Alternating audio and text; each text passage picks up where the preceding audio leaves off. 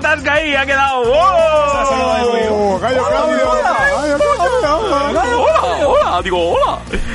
Ay, otra semana más, otra semana más. Eh, no sé por qué nos aguantáis. No sé por qué nos aguantáis. Bueno, Ya les queda poco. Creo que ya les queda poco. eh, sí, no, pero después volveremos. Es que somos, somos peor que el. Supongo, supongo que sí. Siempre sí, siempre volvemos. Si no nos cortan el grifo, volvemos. Sabremos volver. Por cierto, es el programa número... 24, ¿no? Otro patinazo. No, 23, 23, 23.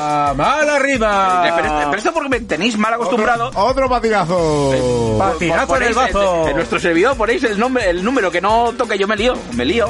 El programa número 25. ¿Ves? Pues no pensaba decirlo, no pensaba decirlo. Boda de plata. cada uno que la haga en casa. Eh, Boda de plata o que la piense o Bueno, que- ese, pedazo de voz ha sido el amigo Hola, Serpa. hola, hola, hola, hola, bienvenidos. He vuelto de la muerte porque el programa pasado mm, morí y luego resultó. Estaba, estabas un poquito perjudicado, perjudicado. Sí, sí, sí. Pero llegaste a ver la luz blanca al final del túnel.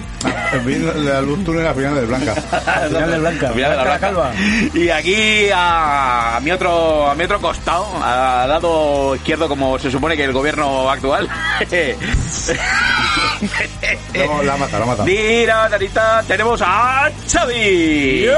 Hijos e hijas insanos del proletariado. Este, esta vez sí que es proletariado, no planetariado como la semana pasada. La mola mucho, ¿eh? Chufi- Ya, ya, imaginario. Sí, eh, Chufitariado. qué, gran programa, tío, qué gran programa. ¿Cómo molaba eso, tío? Bueno, sí, además el rollo este de planeta y tal, como, ahora tenemos nuevo ministro de ciencias, ¿no? Pedro Duque. Hostia, cómo mola, cómo mola. Tenemos, tenemos. El, un astronauta, tío, el astronauta. Bueno, y un, un plantel eh, evidentemente femenino.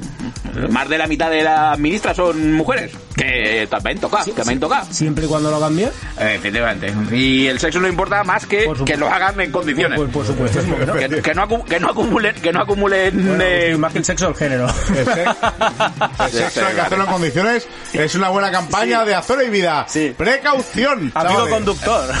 Bueno, y otro programa, hablando de precauciones, otro programa sin amador. eh, sí, hoy tampoco ha podido venir, lo tenemos Investigando. eh, investigando. Eh, supongo que lo tendremos en alguna parte de- del Mississippi. Está en huelga. Ama, va a decir las cosas, está en huelga. Yo al final voy a pensar que se está sacando la carrera de... Hostia, ¿cómo se llama esto? Ay. De, de antropología o alguna cosa de esto. Eh, que podría ser, que podría ser. Antropología de, de la música. En realidad es que es un... Tiene los cojones como...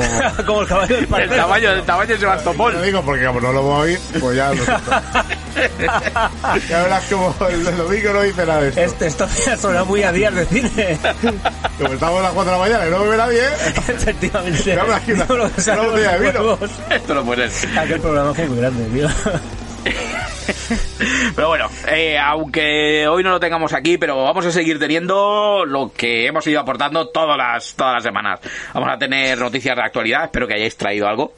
Alguna cosilla. insensatos, insensatos. alguna cosa. Vamos a tener música como siempre y, hoy, buena, hoy, hoy prometo no trolear mucho en exceso, lo justo y necesario con mi música. Eh, vamos a tener ese top 5, vamos a tener esos all styles. eh, Muy ricos. muy guays, muy guays, muy guays. Y. Y una pedazo de entrevista. y una entrevistaza, una entrevistaza que os vais a tener que currar ahí a, a tope. A una a gran tope. persona, amiga y escritora. Efectivamente, pero bueno, lo- yo- la verdad es que lo de escritora hemos sido conscientes desde hace muy poquito tiempo, porque yo la verdad es que no tenía ni puñetera idea. Prácticamente antes de ayer. Sí, hasta que no lo publicó en su Facebook, que yo creo que todos nos quedamos así pensando, diciendo, hostia, Ana, ¿has escrito un libro? Bueno, no hemos dicho es Alan Randorena, compañera también de nuestro de nuestro grupo y, y bueno, nos contará cosas chulas, espero. Esperemos que sí. Esperemos que sí. que sí. Bueno, vamos a comenzar con, con, con, con esto, eh, con, con lo que sea. Programa, mm, cosa, mm, cosas de seres. Experimento. experimento del Experimento tal. Y vamos a empezar con, con música local, con lo cual la, es la parte de nuestro amigo Serpa, así que... Como siempre dice Xavi, que, empiezo, que empieza él, pues empiezo yo. Música Venga, local. venga, venga. ¿No? Co- Correcto. Pero, pero ha sido porque te he cedido yo el... El, El trono. El trono. el turno, te he cedido el turno. Ah, bueno, vale. Si no, ni de coña. No, la verdad es que la dejo que escucho los temas y los organizamos un poco en función de lo, cómo puede pegar más en cada parte del programa, ¿no? Correcto. Por eso los de Agustín Chungur van siempre al final, para la bajona. ¡Qué cabrones! ¡Qué cabrones! Siempre del cariño, siempre del Siempre cariño. Ya verás tú el cariño que te va a dar Ana luego. Sí. ya, ya nos ha contado. Tengo un mensaje para Agustín y no es bueno. Uy. Tengo una carta para ti. No puede ser, no puede ser, no puede ser. Sigo siendo un incomprendido. Y bueno, vosotros os acordáis de un grupo que se llama Nicotina. Algo, algo. Me suena. Algo me acuerdo. ¿Quién- quién- ¿Quiénes eran? Pues a ver, a ver, a ver. eh, porque de memoria no. Estoy- no sé. estoy- Juanma, Juanma, un chaval bajito que, que tocaba la guitarra, luego se fue a vivir a, a Santander, creo. Ese tocaba la guitarra. Luego había otro chaval que se llama, creo que se llama Iván, que cantaba, pero es que no, no me acuerdo mucho más, la verdad. De- Desde aquí no lo podéis oír, Eso pero que yo, toca con ellos, pero no. yo estoy oyendo ahora mismo lo- los engranajes de la mente de, de- de Serpa. Y- Ese y- gran historiador de la música local está haciendo un y- esfuerzo y increíble. Iván era un chavalote así muy delgado. Bajito. Mm, No, entonces no, no son los que no son los que yo pensaba. No, Pero yo- bueno, eh, también se lanza esto en el grupo que nos orienten un poco. Es una temporada que eran, estaban muy activos. Otro que creo que se llama Salva, toca la guitarra. Se lo preguntaré a alguien que lo pueda saber. Amador, mm, puede ser que lo sepa. Era- Eso fue a finales de los 90, estuvieron muy activos. 4 o 5 años. Y como vais a escuchar, hacía un rock así muy. Muy M-Clan, muy comercialete. Pues mucho- entonces, pues entonces es posible que sean los que yo los que yo pensaba, porque yo me acuerdo que hacían alguna versión de Héroes del Silencio también. Me suena de los he escuchado. Eh, creo que no, es que creo que el nicotina y los bocas eran los mismos. A ver, yo te, yo te lo digo por el hecho de que, a, ver, en el grupo este que yo te digo, del que no me acuerdo el nombre que hacían versión, alguna versión de Héroes del Silencio, bueno, yo- la verdad es que también es cierto que en aquella época yo creo que había muchos grupos que hacían versiones de Héroes Había del un grupo que se llamaba Leyenda que hacía eh, versiones de Héroes. Pero eso era anterior. Ahí estaba Vicente Dolce de No, no, no, no, no, no, no, no, Antes estaba en el no, Klan, no, ya contaremos esa historia. ¿Comor? Ya contaremos la historia de por qué. Mira, cuando hagamos el, el All Style de PC Mal, para la semana que viene, porque no me acordaba yo de PC Mal, contaremos de cómo Vicente Dolce ingresó en el Ku Klux Klan. Madre Eh, pero Vicente, Vic- Vicente Dolce está trabajando en una tienda de informática todavía. Es una leyenda urbana, ¿eh? pero ya os contaré cómo se corrió la leyenda urbana. Ah, vale, vale, vale. Bueno, pues esperamos a la semana que viene para que nos la cuentes. Efectivamente, yo os la cuento ahora off the record mientras suena la canción y ya en antena la semana que viene lo contamos. Y bueno, el tema se llama eh, Tu cuerpo y el mío, nicotina. Así que pincharé a Agustín y luego me comentáis qué os parece. Vamos a verlo.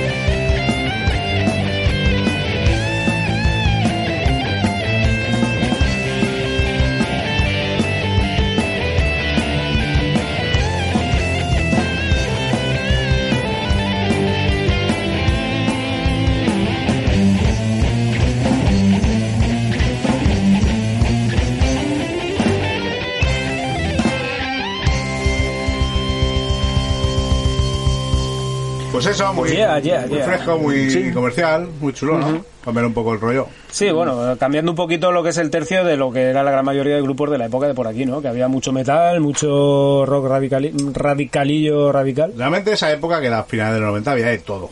Mm, Sí. Había de todo, de todo, de, de pop, de rock, de... Lo que pasa es que nosotros, el ambiente que nos hemos movido, siempre ha sido más el metal, Efectivamente. punk, el rock. También, Hombre, también, yo- también es cierto. Me acuerdo que el- el- la, la esencia de una orquesta, esta que acabó, que se llama Knock Show, y después otro día también os contaré el por qué se llama Knock Show, que no tiene ningún sentido. Eh, fue un grupo que se llamaba Estilo, ¿os sabéis? Eh, Ernesto, Julio, eh, ay, no me acuerdo quién estaba en la batería. Emilio, Emilio.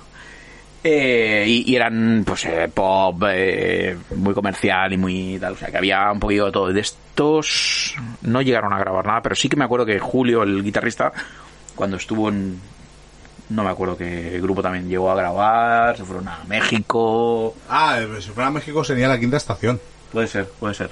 Seguramente. lo que pasa es que él creo que de pues eso de tocar eh, guitarra en, en estilo pasó a tocar la- el bajo en, en el grupo este no- Sí, puede ser, puede ser. Bueno, pues pasamos a la actualidad. Noticias, noticias. Con la cuña y os contamos cositas. Venga.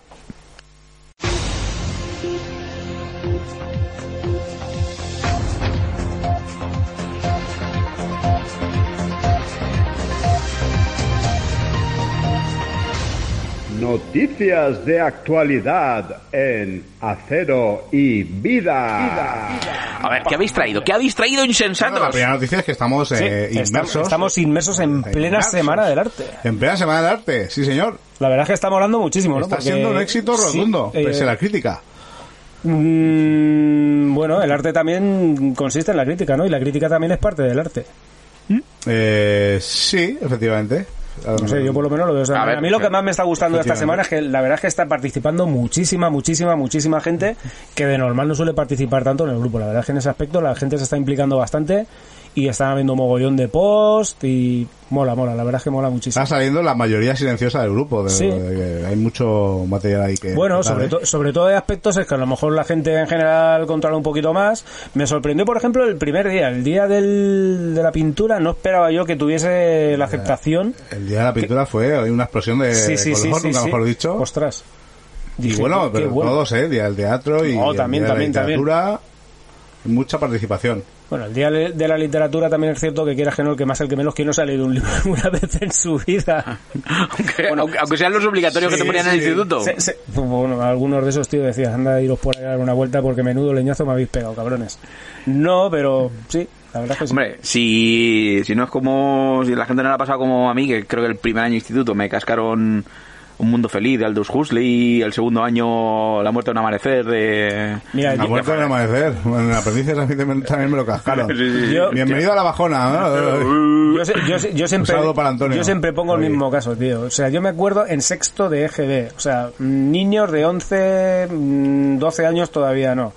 Hay que hacer para que se acostumbren a leer. Hay que incentivar la lectura. Vamos a meterle un. Vamos a meterle cartas marruecas, eh, los tres sombreros de copa y Juanita la larga. Tú llegas a un niño y le das esos, lib- esos libros a un niño de 11 años y dice, mm, se los va a leer mm, tu puta madre.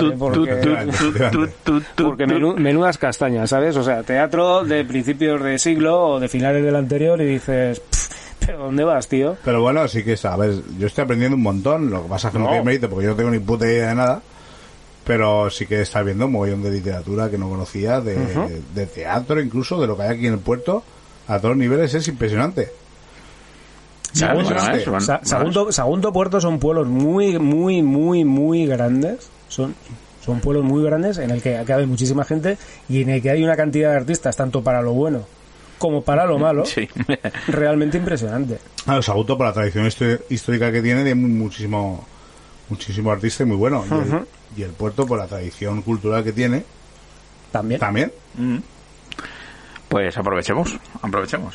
En, en- en ello estamos. en ello lo estoy estamos. gozando, ¿eh? Sí, sí, sí. La, la verdad es que sí. A ver, a partir de la semana que viene deberíamos de hacer recapaci- recapacitación. Y bueno, que la gente dé su opinión de lo que le ha parecido, si ha sido todo un éxito o no. El, tomar iniciativas de este, de este estilo en el grupo. La verdad es que mola, porque si no al final, yo qué sé, pues la política quieras que no lo termina polarizando todo un poco y dar cabida a otras cositas. No, eh, porque hace una semana que cambias, eh, le da mucho aire fresco al grupo, es, es como una pequeña excursión que hacemos mm, virtual, ¿no? De salir un poco de, de nuestra zona de confort, de esa mierda que está tanto de moda ahora. Vamos a la Semana del Arte, aprendemos cosas, volvemos, volvemos satisfechos y seguimos la marcha. Sí, no, claro. Y dentro de poco más. Sobre todo el hecho de que te impliques en alguno de los hilos, te vas a la cama y cuando te levantas por la mañana, ¡guau! tienes 40 notificaciones.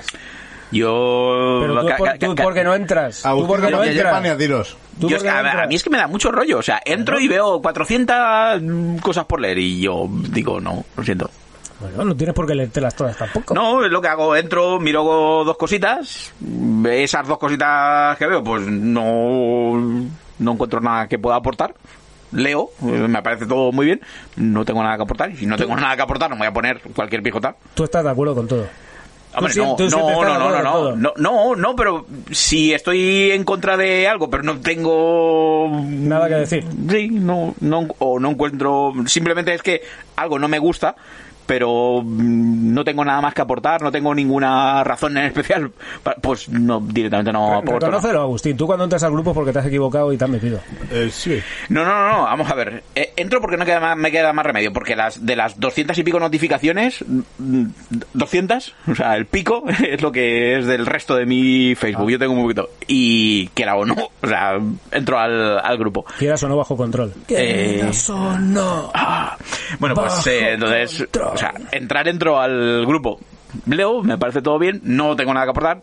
De vez en cuando aporto algo, digo cualquier chorrada que Sí, me parece todo, todo no lo aportas aquí en el programa, amor. Efectivamente, efectivamente. Vamos a relajar las pulsaciones corporales. para Eh, niños. efectivamente. Es para tu niño. Y para Para tu niña. Voy para tu niña. Eh, de- Rico de piña. piña. Más noticias que estamos ya en los cerros de VDR. Sí. Over there. Va, ¿qué? El ¿Qué? levante, ¿Qué no, levante hoy no. ¿Hay levante hoy? No, ¡Oh! no. ¡Oh! ¿No hay levante? No, hoy no. Me cague la mar. Este Amador. Ah, no está. Sí. Me cague la La, mar. la semana que viene prometo que sí que habrá levante. Esta semana es que no me ha dado la vida para más. Lo siento, Ah, bueno. lo siento mucho. Mira, yo un titular por ahí que, que de estos que lees y dices, mm, ya era hora, ¿no? De, y que pone, Sagunto se suma a la campaña de vigilancia de alcohol y otras drogas de la DGT. Pero aquí, drogas en, en, en Sagunto y Puerto. Así que ya era hora de que, que vigilen que los chavales vayan borrachos y drogados. Eso te iba a decir yo, pero, pero, pero, pero campaña para que, para que haya o para que no haya. Ah, bueno, ahora ya que, ahora que lo hice, ya, ya más, ya más jodido. Hasta, hasta la duda, hasta la duda. Porque, la noticia. Ah, porque ¿para aquí en Sagunto, Ah, drogas y alcohol. Ah, que es para... Vale. Eh. estaban haciendo algo, pues diciendo, ya que destacamos en algo, vamos a Claro, potenciarlo, ¿no? claro. Efectivamente, Claro, efectivamente. claro vamos sí. aquí. ¿Y, esto, ¿Y esto de qué va? ¿Que están metiendo controles Porque para...? vendiendo con toda esa punta pala. ¿Ah, sí? Pues Sí. menos, menos mal que voy andando, tío, por los sitios. igual, igual te hacen control de Colombia para... Sí, bueno, a ver, yo, yo solo salí con la bicicleta y es una de las cosas que este tiempo atrás sí que se estaba especulando, ¿no? Que los domingos parar algunos ciclistas y eso y hacerle, venga usted aquí, señor ciclista, si vas- haga el favor de soplar. Que se ponen finos. Si vas Sí, por ahí sí. un poco finer, hasta los palomos y tal con la bici, pues... oye, Yo normalmente, normalmente cuando salgo cuando salgo con la bicicleta, al final el, el principal motivo de salir con la bicicleta es almorzar. Almorzar. Pero bueno, uno intenta tener más o menos conciencia y dice, a ver, me tomo una cerveza, luego me tomo un cortadico y ya está. Yo sé que hay gente que le falta el, Sí, le falta el cubata, incluso no pondría la mano en el fuego que no se lo tomen. Hostia, pero, pero tiene que ser muy duro. O sea, después tratar de volver con, con todo ese alcohol en el cuerpo. Ya lo que hace es, si hace una, hace una escapada, hace una subida, a, yo qué sé, imagínate a P3, se ponen finísimos y luego como cuesta abajo ya da igual. Bajan rulando. Eh, Bajan rulando. mm, ¿No? Bueno, tampoco te creas que es tan fácil, ¿eh? Que yo sí, sí que me ocurrió una vez, creo que fue la primera o la segunda vez que subimos a hacer la vía verde, nos fuimos muy valientes. La verdad es que la- subimos, subimos desde Caudiel a Barracas y luego bajamos de Barracas al puerto de Tirón. Son 120 kilómetros, una cosa así más o menos. Claro, subir de Caudiel a Barracas, pues al final quieras que no entre unas cosas y otras, son 30 kilómetros, pero esto cuesta arriba, pues al final un par de horitas más o menos, porque cuando llegas a los llanos de Barracas, allí por regla general, sí o sí, hace un viento de la hostia.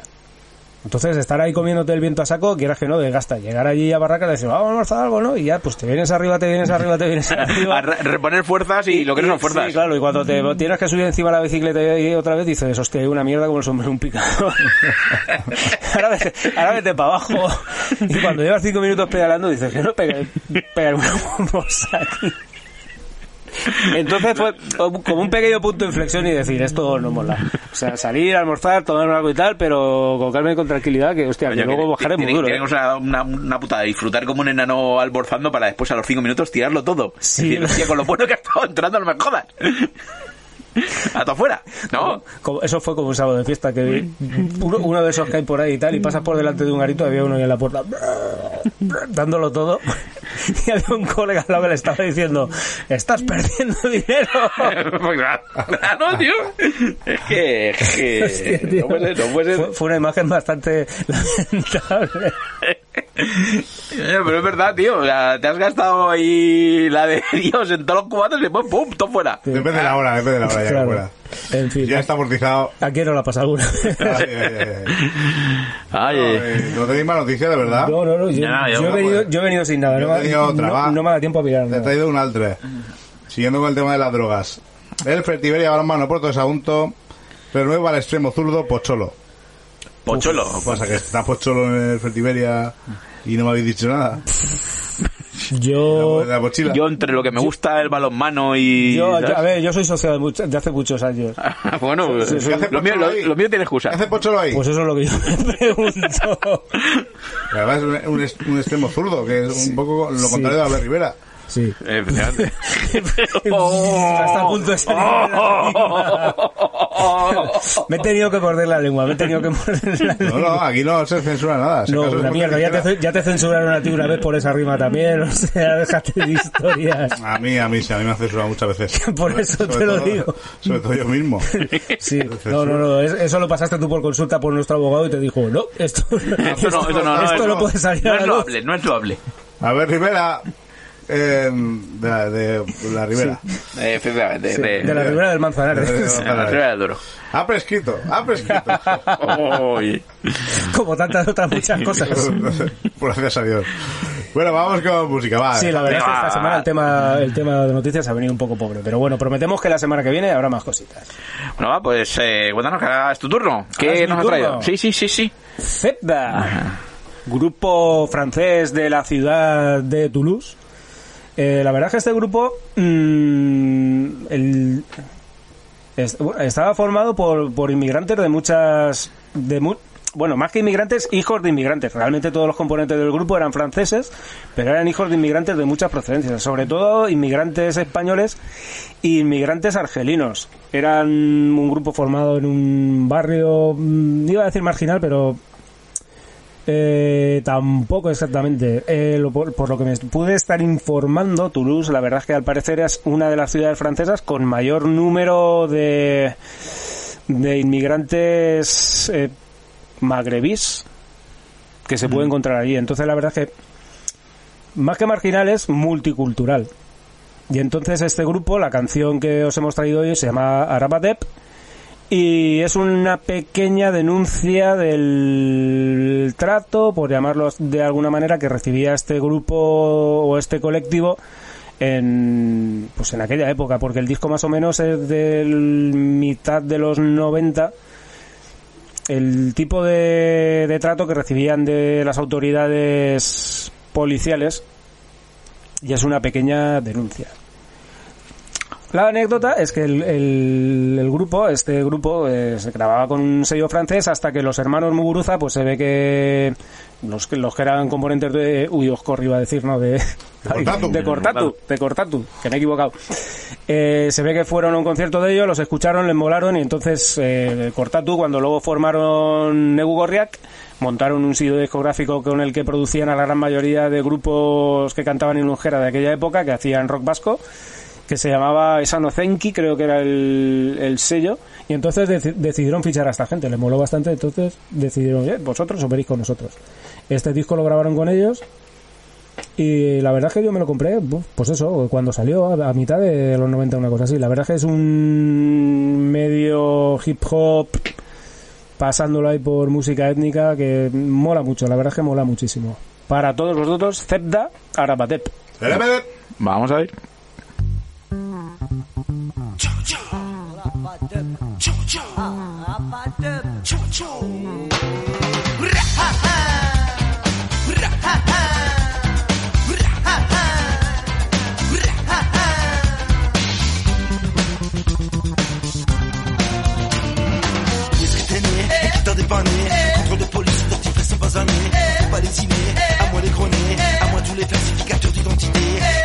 c'est vraiment la zone qui va lessiver les colorés de l'hexagone? Les prix de l'étage, Qui va bouger? À nous les malgaches, tous les camés. Les couleurs pistache, tous les reggae. Skipper les apaches, tout ce qui tâche les malgaches. Et tout à coup, t'as que les matraques pour les canards. Comme si je fous les avant, putain, c'est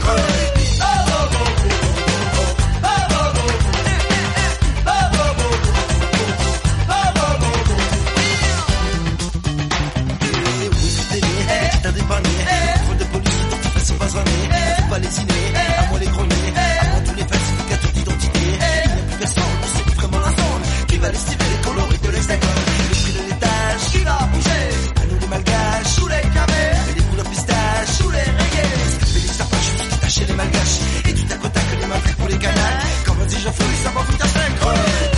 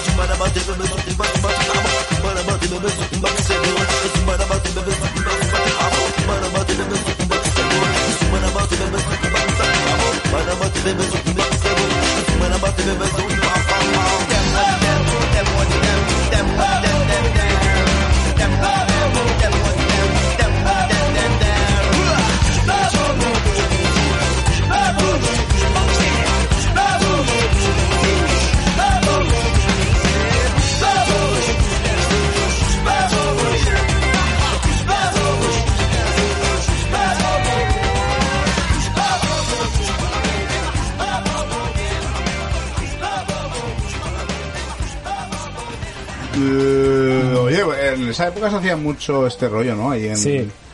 el- La verdad es que los principales precu- precursores fueron Mano Negra. Mano Negra, me recuerda a la Mar- Casa sí. Babilón de aquella Sí, época no, claro. también. De hecho, Mahit Serfi, que era el cantante de este grupo, al cual los hemos traído porque me puse en contacto con él también, como suelo hacer normalmente, y me dijo que adelante, que podíamos poner música de Zebda o música de Mahit Serfi como cantante en solitario. Entonces, como tenía el disco por casa, digo, ah, pues vamos a poner algo de Zebda y ya está.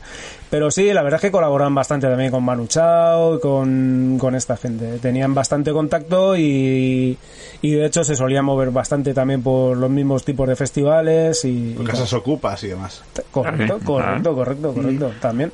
Hombre, si estamos hablando de que es un provienen de un barrio ya no No es que lo que te de digo, mierda. tamp- tampoco terminaban de ser marginales. Lo que pasa que eran barrios, pues eso, es un poco. muy humildes. Sí, al final, ¿qué es lo que pasa? Gente que a lo mejor ganaba un poquito menos de pasta, pues al final terminaban comprando casas por allí, pues porque las casas eran un poquito más la baratas. situación en Bichita, por ejemplo. No es un barrio marginal ni mucho menos, pero es un barrio muy humilde. Sí, Claro. No, pues ahí, pues ese rollo. puedes encontrar vivienda a precios más bajos, pues entonces al final pues termina agrupando un poquito más gente que a lo mejor no tiene tanta disponibilidad económica. En una casa meten a 10 y cosas de estas. Correcto, correcto.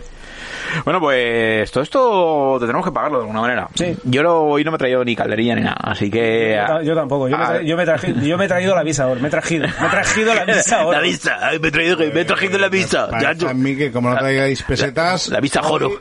No, o- Vamos a pagar. no Sí, sí. comís de nada. Ni, ni pipas ni morros. Vamos a viajar al pasado. Al pasado, presente, futuro, perfecto e imperfecto. Bueno, vamos a oír todos esos anuncios que, que nos pagan aquí, nos llenan los bolsillos. Correcto.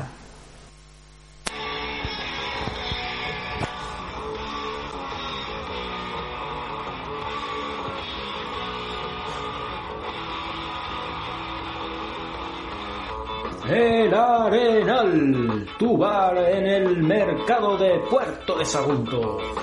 Ven al Marci y serás atendido amigablemente por los dueños de este local tan entrañable. Luisa y Marcial, el Marci. Ven y disfruta de los partidos de la liga los sábados por la noche. Ponte hasta el ojete de calimocho blanco, calimocho negro. Y cerveza, por supuesto. Remata la noche con tu bombón tocado de whisky y para terminar de rematar ya del todo, chupito de horchata con anís del mono.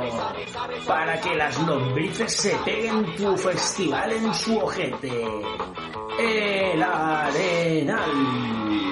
Te esperamos junto al mercado los sábados por la mañana después de echar la quiniela. El Arenal. El Marci de toda la vida.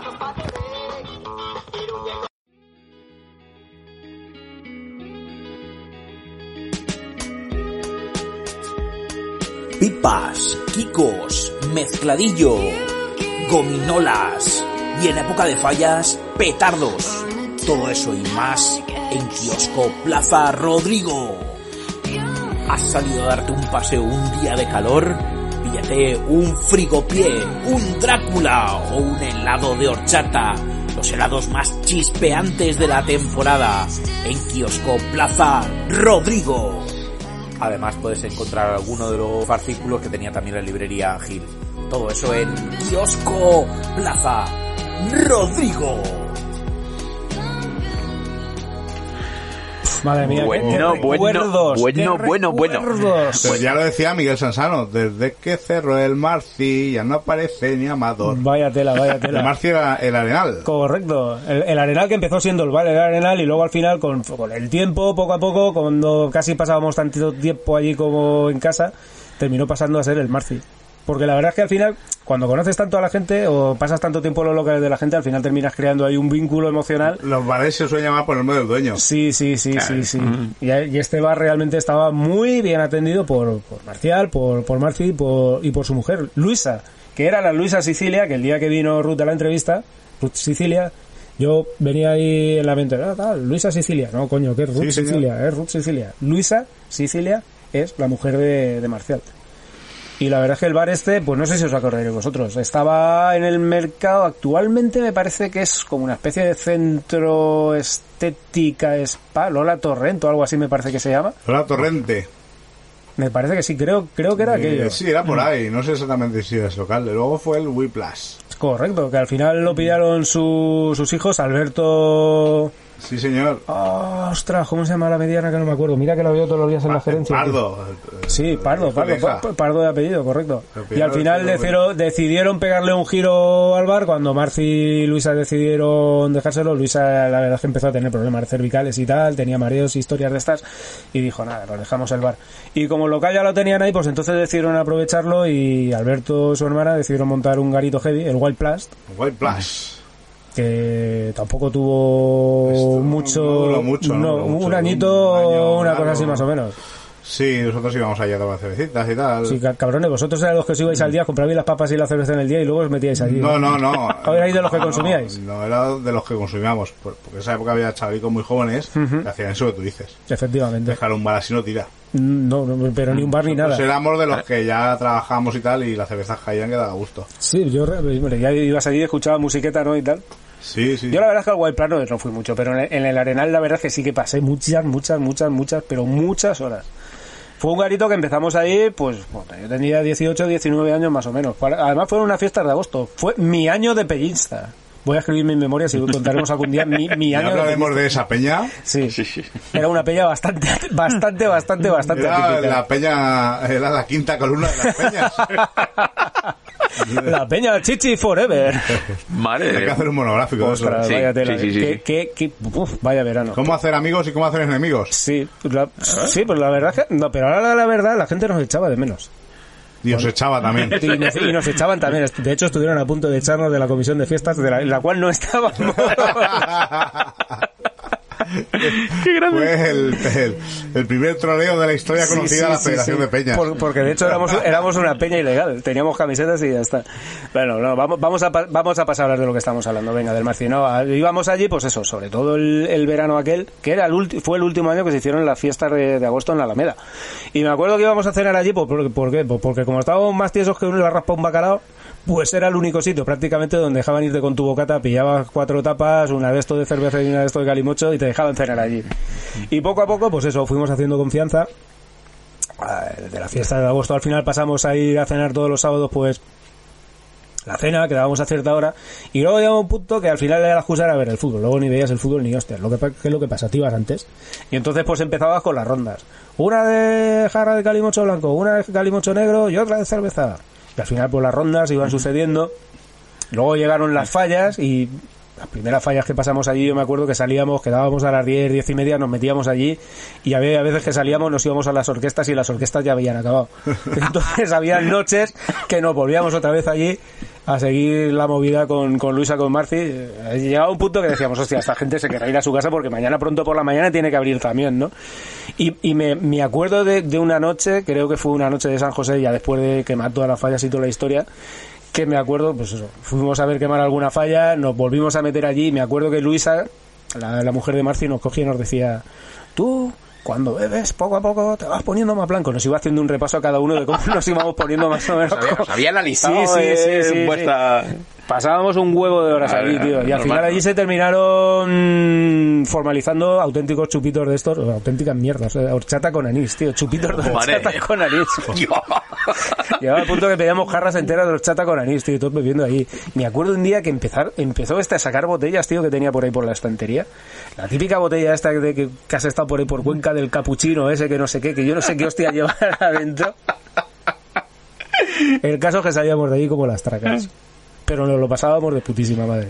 Llegaba a fallas y me, Mi- Miguel Sansano, al cual has, has llegado a nombrar, Sí, señor. me acuerdo que a veces pillaba, se venía en fallas con la guitarra allí y allí nos liábamos con los cánticos regionales y, nos- y nos daban las mil y molas de la mañana. Madre mía, habrá que hacer un monográfico del, del, del animal, ¿eh? Ya te digo, tío. Ya te digo. Qué bueno.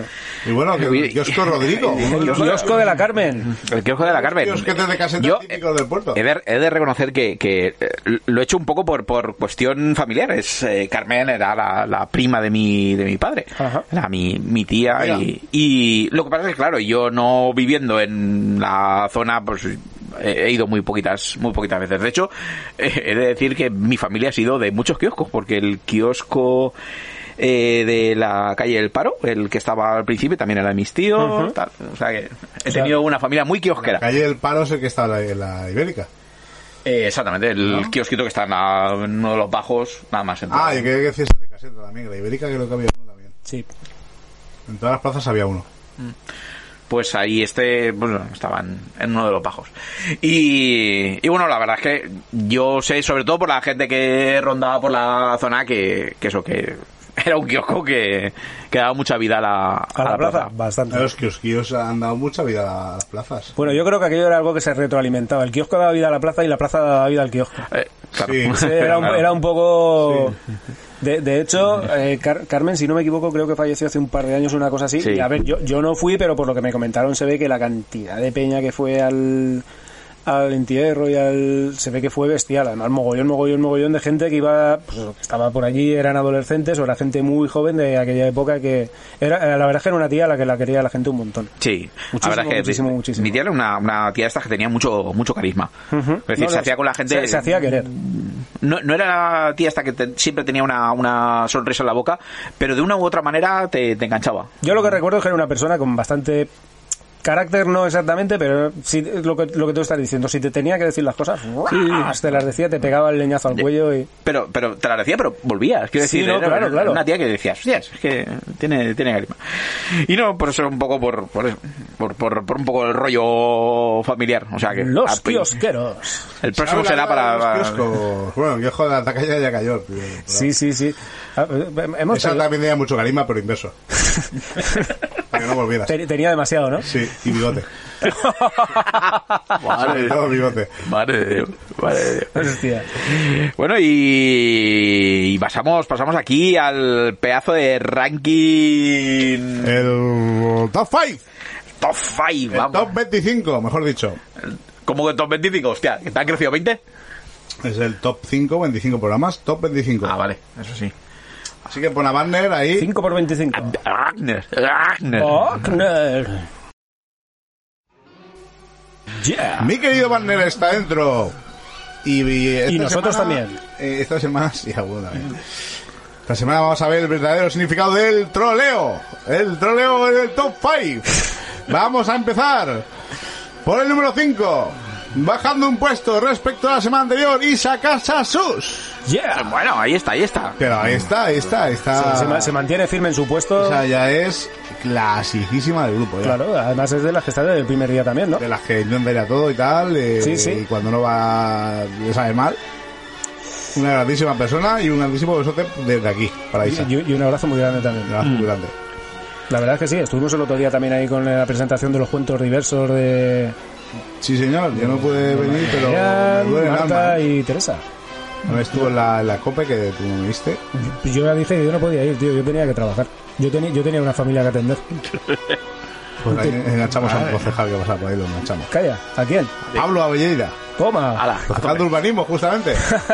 Pero no, no hicisteis foto, ¿no? No colgaste ni... Eh, Está entrevistado la peña en, el, en la página del podcast. Vale, vale, vale, vale. Tenéis ahí un vídeo que salen todos entrevistados con los nombres y tal. Ajá, ajá, ajá, Vale, ok. Lo voy a Pues decir la, antes, pues lo digo ya. la- la verdad es que no, le- no, no, no, no- Así como todos los programas y tal, sí que lo intento escuchar. Esto no, la verdad es que no lo Una he visto. especie de especial, es muy chulo. Ah, pues a ver si tengo luego un ratete y le, y le pego una escucha. Y volviendo a la realidad, del número 4, bajando otro puesto, Lola Estal. Yeah. Ah, Pero Dolores. sigue fuerte, ¿eh? Lola, Lola, Lola, Lola. Lola, aunque lo intente concentrándose mucho, es imposible que salga del top 5. Yo creo que nunca saldrá. Bueno, No, y sobre todo con el tema de la Semana de la Cultura de esta semana. Semana del Arte. Sería una buena noticia, entre comillas, que saliera, porque eso querría decir que hay más gente activa, pero también sería una pena. Efectivamente, efectivamente. Pero el bueno, otro día estuvimos en una tertulia de, de poesía y tal, y yo no tengo ni idea de poesía, pero bueno, en la librería Arco, el, el viernes pasado. el viernes pasado y estuvo muy bien, ¿eh? Lo que aprendes ahí, lo hablas de poesía, tú dices no tengo ni idea, pero lo orientas de una forma, empiezas a hablar y Y al final dices, hostia, que parece que entiendo y todo. parece que entiendo y todo aquí. Y Eso, est- yo creo que es un estuvo instrumento. muy- Me voy a poner a declamar de un momento Fue muy muy poco, sobró merienda, os animo a que la próxima tertulia de estas, Que había de merendar. de, pues de todo. Y Lola se le ocurrió un montón, no oímos nada porque no teníamos hambre, pero Coño, haberos llevado el tupperware, tío. Claro. pero había una su botellita de mistelas Hostia. Tal. Así, así, como se entienden las cosas. Claro. Después de un par Subí de... una foto de la merienda, lo puedes ver en el grupo también. Pues le pegaré un vistazo a ver. Y oye, la próxima a ver si nos animamos y tal, porque Eh, ya, a ver, yo reconozco que el viernes pasado se me fue la olla. Se me fue la olla. No sé por qué narices al estuvieron final. recitando allí poesía, hablando de... Además tuvimos un poco gafe porque hablamos del Vida Daudet, que falleció el día siguiente, la nombraba mucho y falleció el día siguiente. Y dije, vaya gafe tenemos. Joder. Más rarito. Eh, otra chica de Murcia, que no me acuerdo, que era una persona con problemas de esquizofrenia y tal, y cuando le daba un brote, le daba por escribir y hacía unas poesías impresionantes. Oye, pues mira. Yo me quedé ahí flipado. De haber un momento, digo, lo que has aprendido aquí y, y qué bien, qué gusto Pero esa estamos. chica de Murcia que estás diciendo vive aquí en el puerto. o- Eh, no, no, de Murcia ya os diré quién es, que colgamos fotos de los libros y tal. Ajá. Y luego estuvieron recitando, estuvo Ángela Navarrete leyendo sus textos impresionantes, que muy bien. Lola también recitaba algunos de los suyos o de otros. Estuvo muy, muy chulo. Qué bueno, qué bueno, madre mía. Así que la próxima ya sabéis. Correcto, pues sí, intentaremos estar allí. Y ahora vamos al troleo de la semana, troleando la lista. ¿Cómo es posible? Reaparece Amador. Yeah. ¿Cómo es posible que te va del grupo? Luego apareces del grupo y de repente al 3. Eh, es, es así, o sea, es, es- es un ser extraño. Es un ser extraño. ¿Y eso cómo está? Pues a base de escribir ahí millones de cosas. Sí, no, es, No, no, no. es que a, a darle a todo me gusta tampoco igual le da para llegar al, al 3. Mm, Ha aparecido con, coño, qué fuerza de ahí. Cubalá de Fénix. Jugará el Félix. Ahora la semana que se irá y la otra eh, volverá al 1 y ya está. Dire- directamente con el bólido. Qué barbaridad. Pero hay que decir que es el único tío de la lista. Sí, cierto, porque, Porque el, resto son el resto son todas mujeres. Así que estamos muy contentos de la representación del podcast ahí. Hombre, claro, por supuesto. Bueno, Amador ahí dando el callo. sí, sí. No sé si decirte que sigas ahí fuerte, porque igual no me hace ni puto caso, pero... va, sigue ahí Pero, fuerte, pero va. venga, la, Venga. cuest- la cuestión es probarlo. Caña, caña. Llega el uno y después ya te retiras. Y ahora el número 2. Poca sorpresa, Dori Montonio. Uh, eh. Dori sigue ahí fortísima. Muy bien, Dori. Muy bien. Y en el número 1, nuestra querida Mariachu. Mamá, mamá, mamá, mamá, mariachu. Mariachu, que ya tiene ahí su trono. De hecho, yo veo ahí trono y vice trono. Los veo con Sí, ba- unas- ba- bastante estabilizados, ¿no? Sí, sí. Sí, hay, hay un, Mariachu lleva ya por lo menos 4 o 5 semanas en el número 1. un sitio de poder ahí bastante. Bueno, y, Dori la verdad es que lleva también unas 4 o 5 semanas en el número 1. Yo creo que desde el momento que Mariachu entró en el número 1, porque en el- cuando Mariachu entró en el número 1, la semana anterior creo que era Dori la que estaba Sí, primera, ¿no? hay Mariachu, Dori y Lola, yo creo que están ahí Sí. en esas posiciones ya mucho tiempo. Pele- peleándose ahí por el por el podium, por el podium, por medalla de Además, oro, Mariachu ya mm, nos trajo la colcha, pero como no estabas el sábado, ya pues... eso me do- eso me dolió, Madre eso me mía, la dolió. volvió a llevar. Madre mía, Eso madre mía. Uf, uf. Digo, Ya- la ahora- No, ahora- no, espera, Xavi, que es el único que se la merece yo. Ah, Ya, ya solo hace falta que, que- el único que me la merezco soy yo. Os ha quedado claro, ¿no? No, yo soy yo soy el único que me dejo atropellar. Me quedó claro cómo la jugado. Eso, eso, eso es lo que me temo que al final nadie te atropellará. O sea, ni colcha ni ser atropellado. o Coño, sea. tú no has visto Amanece que no es poco, tío. Ya, pues sí. ¿Lo has visto o no? Hombre, yo No. creo que sí. Pero sí. Hay que atropellar y que sea cauter, ¿eh? Sí, hombre, claro. Cuando saque el carnet ya verás tú. Yo iría con Bueno. cuidado. Fijo. Cruzaría por lo que no son pasos de cebra para evitar ese peligro. Me pararía, me pararé en las esquinas y me, y me pondré a mirar así. Y si no, Que te diga el coche que tiene para que si ves uno de lejos igual, no cruces. y si me engaña. Eso, eso hacer rollo ardilla, ir donde hayan árboles y andando por los árboles. Si te engañas estás jodido. Sí, por lo que me faltaba, ya pegarme una hostia de arriba. Te va a tocar cruzar por los cables ahí, como dice Agustín. No, no, que me electrocuto seguro. Que con lo tonto que estoy. Bueno, y hablando de la cauter, desaparece la cauter. Sí, Sí. Está, Ah, sí. está, está concentrada, está concentrada en sacarse el Ah, carnet, que está muy bien. Sí, sí, sí, sí. Está muy bien. Y los pastelitos esos que subí el otro día de Ramadán. co- correcto. La pinta eso, madre mía, Buenísima, cauter, buenísima, buenísima. Rellenos de cascahueses. comparte. Vale. Sabemos que está derramada y tal, pero comparte. Pero comparte la foto no, sino físicamente. Claro, claro, que exacto. queremos catarlos. Vente aquí al programa, sabes dónde estamos. Y si no lo sabes, te lo digo yo. Y te voy a traer los pastelitos Claro. de Ramadán. Efectivamente. Pero bueno, que a partir del día 14 me parece que era, 14-15 creo que ya terminan y ya puedes comer de todo. O sea, la semana que viene ya prácticamente se puede venir... a- Bueno, no... no Sí, sí, la semana está hecho ya. Esto Sí. está hecho. Cierto, no te quedará, fuerza. Y bueno, ya seguir ahí con todo. Nos vamos con nuestra. Sí, Ana, que nos está esperando. Ana La de la semana, Ana. Hernán Lorena. ¿Alguien nos cuenta? Sí, la verdad es que fue curioso lo que estábamos comentando antes. De golpe y porrazo así, nos llegó el flash a través de su Facebook de que estaba, bueno, que estaba escribiendo un libro, no, que ha escrito un libro. Lo que pasa es que está, pues eso, pendiente de, de publicar. Están dando los últimos retoques editoriales. Y le dijimos, leche, pues entonces tendrás que venir a que te hagamos una entrevista, ¿no? Ay, es que me da mucha vergüenza, tal. Pero vergüenza de Nada, qué? Aquí a- tiene vergüenza ni come ni cumplir, almuerza. a cumplir. Efectivamente, tampoco comemos y almorzamos, pero Claro. se ha traído unas cervecitas, Ujú. como tiene que ser. Tomad nota. Y, Efectivamente. pues, y, y- y vamos a estar súper a gusto con ella, seguro. Fijo que sí. Vamos Ah, para allá pues que nos está esperando ahora. Tira para allá y a currar sus lo. Ahora volvemos. Pues muy buenas tardes, gentuza. Ya andamos por aquí de nuevo en el cuarto de las entrevistas otra semana más. Poco a poco esto va llevando su fin, no, va, va terminando la temporada, porque quieras que no al final, el año ya va empezando a pesar. Eh, ya tenemos ganas también de parar un poquito, descansar, refrescar la mente y que vosotros podáis re- refrescar la mente de nosotros también, que la verdad es que hay momentos que nos hacemos muy pesados. Oye, que aún quedan programas, ¿eh? Sí, quedará, pues eso, supongo que si no pasa nada hasta final de este mes más o menos. Este mes y luego en veranito lanzaremos cosas. Cositas para que Para podáis ir rememorando porque hay entrevistas y hay programas muy chulos por ahí que han pasado mm, desapercibidos o no lo- nos han llegado o por, por la circunstancia que sea y la verdad es que os recomendamos que os paréis un poquito y que les peguéis una escucha que la verdad es que hay cosas muy muy muy pero muy guapas.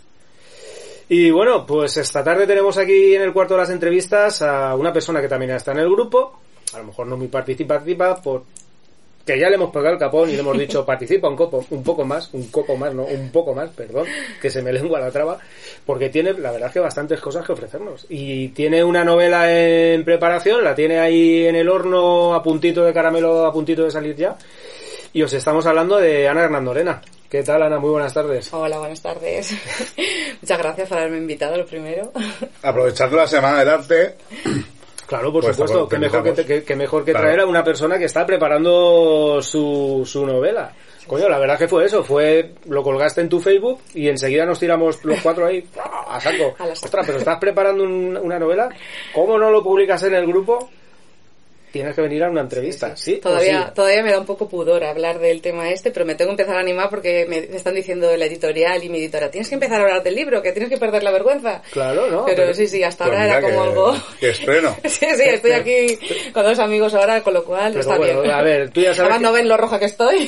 Sí, sí, sí. Eso sí, sí, aquí, sí, ro- sí, aquí está Roch y, Sí, aquí más rojo que yo no hay nadie. y otro rojazo, o sea que pero bueno, tú ya sabes que luego a la hora de presentaciones y cosas de estas puedes contarlo con nosotros para lo que haga falta. Muchas gracias. Vamos a empezar un poquito con la entrevista, vamos a ir dándole un poquito de aire a esto.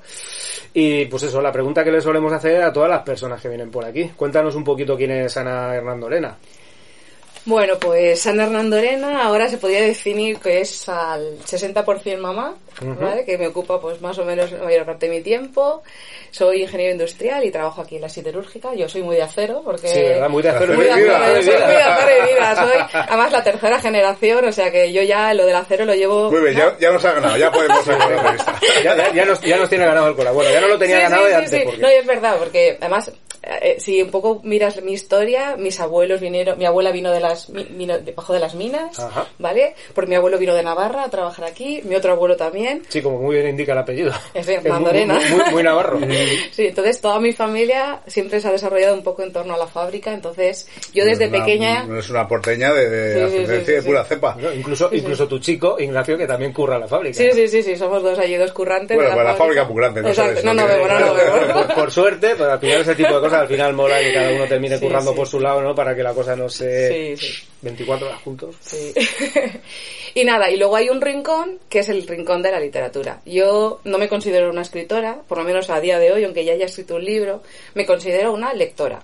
Una lectora, o sea, devoro libros, me encanta leer. Es más, cualquier cosa que me pasa, necesito un libro detrás. O sea, cuando me ocurre algo, o cuando tengo una vivencia, o cuando veo algo que me gusta, siempre busco alguna referencia. Si oigo una música que me gusta, pues quiero leer más del autor o, El Una, una, documentarse. chi- una Sí. chica informada. y Sí, pero no, no, en- no en cuanto por saber cosas, sino por Sí, por completar, ¿no? Por curiosidad. Sí, soy una Claro. persona muy curiosa. Yo siempre he sí. pensado que la curiosidad nunca hay que perderla. Si perdemos la curiosidad se va todo a tomar Sí, por sí, culo. Sí. Sí, sí, sí. Pero vamos a retrotraernos en tiempos un poquito más pretéritos Ay, todavía. vale. Una- otra fase que te gusta. ¿Dónde ibas a la escuela? ¿Qué escuela ibas? ¿Dónde desarrollabas Del tu- puerto de toda la vida, tu- ¿no? Sí, de toda la vida, de juventud? toda la vida. Bueno, yo, escu- yo estudié en Maestro Tarazona. Ah, muy bien. A mi colegio ahí, con- fui, Los- fui los- siempre al mismo colegio. De las primeras eh, las primeras etapas de Tarazona. Es un colegio relativamente moderno. Bueno, moderno. ¿no? Bueno, ya moderno ya no, pero vamos. moderno. Sí, a ver, mm, para, nos, para nuestra época más o menos, los que tenemos una franja de edad que pasamos sí, los 40... las primeras promociones. Sí, Bueno, pues, pues yo soy de, pues eso, de esas promociones. y nada, estudié toda mi, toda la educación básica, la estudié en Maestro Tarazona y luego estuve en el instituto. En Morvedre. Morvedre, que era el que había, tampoco había mucho más. Bueno, hasta ya- aprendices. Sí, bueno. Y la laboral. Sí, bueno, yo, pues yo estudié en el instituto. Y nada, y de ahí ya fui a la universidad, en Valencia, estudié ingeniería industrial, creo que ya lo he comentado. pero ¿te venía la vocación de, de muy jovencita o poquito a poco conforme se fue acercando la, la Mira, la yo época cuando era de- pequeña mi madre decía que yo quería ser zoóloga. Ah. Zoóloga. Dice que el nombre casi no me cabía en la boca, ¿no? Luego pasé que quería ser veterinaria. Y me llevaron a una granja, ¿vale? Y mira por dónde tú... Me llevaron a una granja, pero porque era el, el dueño de la granja era veterinario. Y fuimos con el perro, ¿vale? Y mira por dónde aquel día una, había una vaca que estaba de parto. Y, y el veterinario, que era colega de mis padres, les dijo... No te preocupes que esta se va a quedar aquí a ver. Aquello me impresionó muchísimo. Hombre. y dije, Y lo de veterinario no es para esto- mí. esto no es lo mío. Cuando yo vi cuando se ponía el guante aquel en el brazo y por dónde metía la mano, dije, esto no es lo Esto mío. es de... Así que dije, cambié rápidamente. Y siempre me ha gustado mucho la ciencia. La verdad es que, bueno, siempre he sido muy buena estudiante. Se me daba todo bastante bien. Era, así, empoll- era bastante empollonceta, porque siempre he sido muy curiosa y siempre me, han gu- me ha gustado aprender. Y al final quería ser matemática. Pero al final, en el instituto, una profesora me dijo, no, tú tienes perfil de ingeniero, porque tienes perfil, porque yo estaba en un, un en un club de juegos matemáticos allí en el instituto y tal, y esta profesora de matemáticas fue la que un poco me encauzó por decir, tú debes estudiar una ingeniería. Ujú. Y claro, yo que soy muy de acero, Claro. dije, ¿qué ingeniería? Pues claro, yo de toda la vida, mi padre con sus, claro, mi padre, sus amigos de la escuela aprendices, todos ellos trabajaban en la fábrica. Y mis padres cuando se juntaban los amigos, ¿de qué se hablaba? De la fábrica. No. Y yo recuerdo estar sentada ahí en el sofá mirándolos y escuchándolos y me encantaba. Para mí el día de puertas abiertas de la fábrica era como, bueno, lo más de lo más. Y miré por dónde, bueno, yo terminé la carrera, tuve un par de trabajos y salieron oferta de trabajo en Arcelor. Sí, bueno, los exámenes aquellos que yo creo que nos Exacto. presentamos. Nos presentábamos todos ahí. Que bueno, que nos hacían exámenes en Valencia, Nos metían 200 en- pruebas. Yo en creo que me... exacto, sí, sí. exacto. Yo, me acu- yo creo que me presenté a aquellos exámenes un poco por mi padre, no por decir, va, Por no oírlo más. no por decirle, voy a hacer el gusto a mi padre, decir, por lo menos me he presentado, porque yo pensaba que no tenía ninguna oportunidad. Y mira por dónde me cogieron. Entré a trabajar en el departamento de ingeniería y construcción. Y bueno, ¿Eso qué año fue? Eso fue en el 2004. Pues ha, ha llovido ya. ¿Pero Sí. siempre desde el lado teórico o eres de las de bajar al taller también de vez en cuando? no, no, yo en ingeniería era de las que, sí, sí, me metía, Desde las que se vamos, te llenaban la mano de grasa. No tenía ningún problema. Bueno, de grasa no, porque yo no trabajo, yo, tra- yo trabajaba en el departamento de ingeniería, era jefe de servicios de ingeniería y un poco pues, bueno, tenía labores de, pues, de gestión de proyectos y de coordinación, de coordinación un poco de los, del tema de los servicios de ingeniería. Pero sí, bueno, a mí me encantaba meterme en harinas. Y luego, debido a cosas que ahora iremos hablando, nece- necesité un cambio y solicité un cambio en la empresa y pasé ya al departamento de informática de procesos que es un poco complicado explicar en qué consiste la informática de procesos, pero... No, para, mí, para mí cualquier cosa que tenga que ver con la informática ya es complicado. Sí, porque no tiene que ver realmente con la informática. Bueno, Bueno, no nosotros somos los No que... voy a hablar. No, no voy a decir nada al respecto. Nosotros gestionamos todos los temas de la automatiza- las automatizaciones, los modelos matemáticos y bueno, todo eso. Y ahí estoy desde el 2009 hasta el día de hoy, que sigo allí, estoy muy contenta. Yo llevo casi todos los temas de la línea de galvanizado, que es una de las líneas de allí de la fábrica. Y la verdad es que pienso que soy una persona muy afortunada porque me gusta mucho mi trabajo. Ah, Y además trabajo con un equipo muy bueno, somos un equipo multidisciplinar de somos casi todos ingenieros industriales, pero también hay físicos, también hay informáticos. Pero todo esto no lo estás diciendo porque te van a oír o porque no creo que me oigan. No, porque casi todos mis compañeros son de Valencia y Bueno, pues No, pero les sí. pasa Pero sí, les Lo el que tienes que podcast, hacer supuesto. sí, lanzarles el podcast y que lo oigan también. Sí, sí, sí, sí. No, pero de verdad, me considero una persona afortunada porque me gusta mi trabajo. Y Entonces, además- aunque tengo picos de trabajo, los hago. Esa carrera es muy, muy, muy, muy difícil, ¿eh? Sí, es muy difícil. Es una Ingeniería carrera. industrial es muy difícil. Sí, sí, sí, sí, sí, sí. No te voy a decir lo Flores, flores, flores. Es verdad, es verdad, ¿eh? sí, sí. Joder, te podrás quejar, te estamos lanzando sí, sí, aquí. sí, sí, sí, muy bien, muy bien. Pero bueno, todo es porque nos ha traído un par de cervecillas para que nos refresquemos el andate y no Sí, nos sí, quedemos sin saliva. a la hora Tomad nota. Cositas un poquito más flojas, no nos vengas aquí con podcast y con absentas de 70 grados porque al final nos va a estallar la cabeza. Cosas que refresquen de verdad, que se acerca el verano, leche. Sí, sí, además ya hace calor aquí, ¿eh? Sí, pero no pidáis que pongan el aire, que la semana pasada por poco nos quedamos pollos. Sí, sí, además vuestras toses ya son muy famosas. ¿eh? Eh, ya recuperado. programas, La o sea semana pasada que- sí, la Sí, semana pasada estaba, estaba a punto de morir, sí, Sí, pero sí. bueno, como la de Fénix. Y bueno, eh, aquí estás porque estás, porque vienes Por hablando de. West, de, uy, de. Del libro, del libro, sí. De tu libro. Pues bueno, el libro. Bajo los cerezos de Saitama. Bueno, para empezar me diréis, ¿qué es Saitama? Pues Saitama es una ciudad japonesa. Es una ciudad que está muy cerca de... eh, bueno, está, es el distrito de Saitama, está muy cerca de, To- de Tokio. Y, y Saitama, ¿por qué? Pues porque yo he escrito un libro, un libro de algo que yo quería hab- hablaros, ¿no? De algo que a mí me pasó, tuve un hecho en mi vida que me marcó mucho y tuve muchos problemas para no para hablar del tema, sino para conseguir superarlo.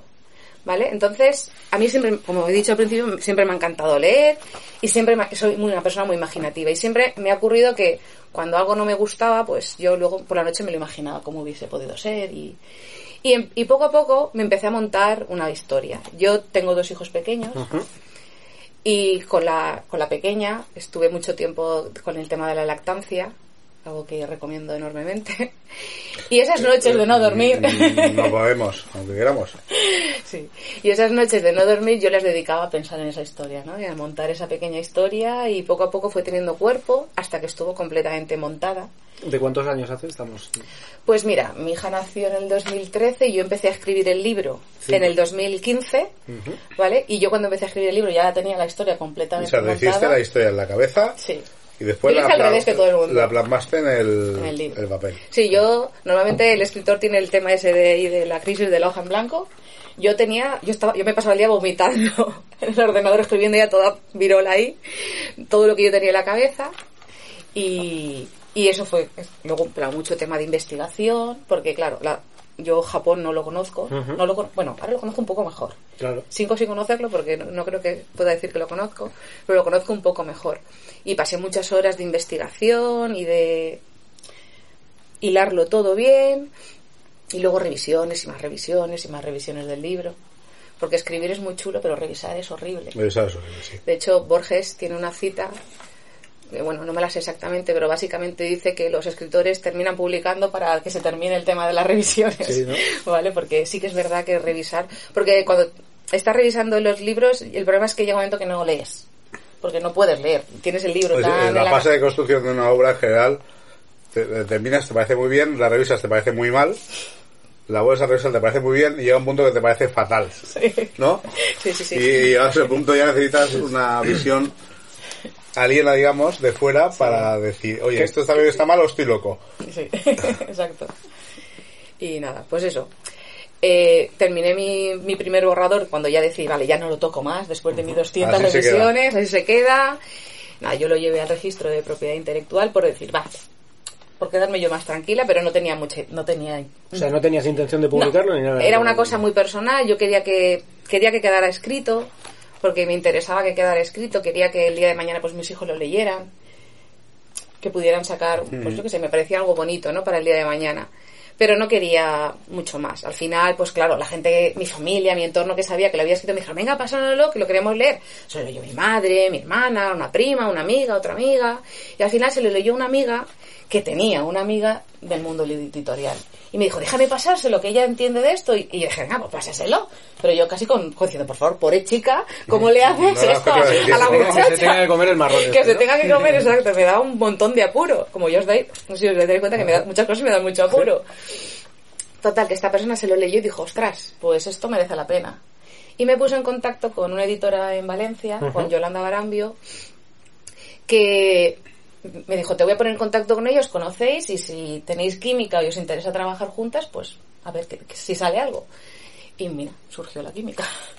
Nos conocimos, tuvimos una entrevista y ella decidió apostar por mi libro Ah, y empezamos a trabajar. Estuvimos, bueno, el verano pasado terminamos, pues un año atrás. Estuvimos un año entero trabajando en el libro. El libro, pues ella empezó, ella, ella más o menos lo, lo, porque dices, ¿cómo funciona esto de hacer una- un editing de estos con un editor? Pues inicialmente nos encerramos un día, las dos, en, un día entero ahí, y yo le conté todo mi libro, de cabo a rabo, todos los detalles, incluso lo que no estaba escrito. Porque ella quería, ella quería tener una idea de lo que era mi historia, sin leérselo ella. Y luego lo que fu- fuimos haciendo, ella se leía un capítulo y me decía, pues en esto lo que tú no me has contado no se ve, o sí que se ve, o aquí necesitas trabajar esto más. Es, un- es una figura, un productor del Más mundo de la música, ¿no? Sí, más o menos. Entonces ella me decía y yo lo rehacía entero, lo, se lo volvía a leer. Pues lo has conseguido o no lo has conseguido. Así, así, capítulo, Joder, capítulo, capítulo. Sí, sí, hubo- se rehizo el libro entero, muchas cosas se quitaron, hicimos mucho desbroce, se añadieron partes. Así aproximadamente un par de años y medio. Así estuvimos un año. O sea, yo llevaba ya un año todo- de trabajo y luego otro año rehacer el libro y luego hemos estado como seis meses o así hasta con el rollo de las editoriales y ese de otro tipo. Ya, ya con el tema ya de publicación, porque eso ya es otro mundo. Pero bueno, lo importante es que cuando yo terminé mi editing con Yolanda, yo estaba muy contenta porque estaba muy orgullosa del trabajo que habíamos hecho. Claro. Además, para mí fue como hacer un máster en escritura creativa, además algo súper personalizado. Aprendí muchísimo, que yo es lo que más valoro de todo ese tema, ¿no? Sí, sí. Porque, claro, ahora ya me pica el gusanillo, ahora ya me apetece Hombre, después, escribir de, otro. después de esta vendrá la segunda parte de los Claro. bueno, igual la segunda parte no, pero seguro que escribo algo más. Y claro, todo lo que he aprendido con ella es una cosa que yo ya tengo en la mochila y que no voy a soltar. Espero no perder, vamos. Yo creo que no. Sí. Y conociéndote, imagino, imagino, imagino que no. No, se aprende mucho. Te metes en el mundo profesional, Claro. digamos, y en 10 minutos aprendes más que toda tu vida. Sí, sí, sí, sí. sí. Sí, sí, además del, del negocio, ¿eh? sí, sí. Luego otra cosa ya Sí, es... bueno. Luego ya el tema editorial es publicar, eso ya es otro mundo, porque al final no deja de ser un negocio y hoy el mercado es muy complicado.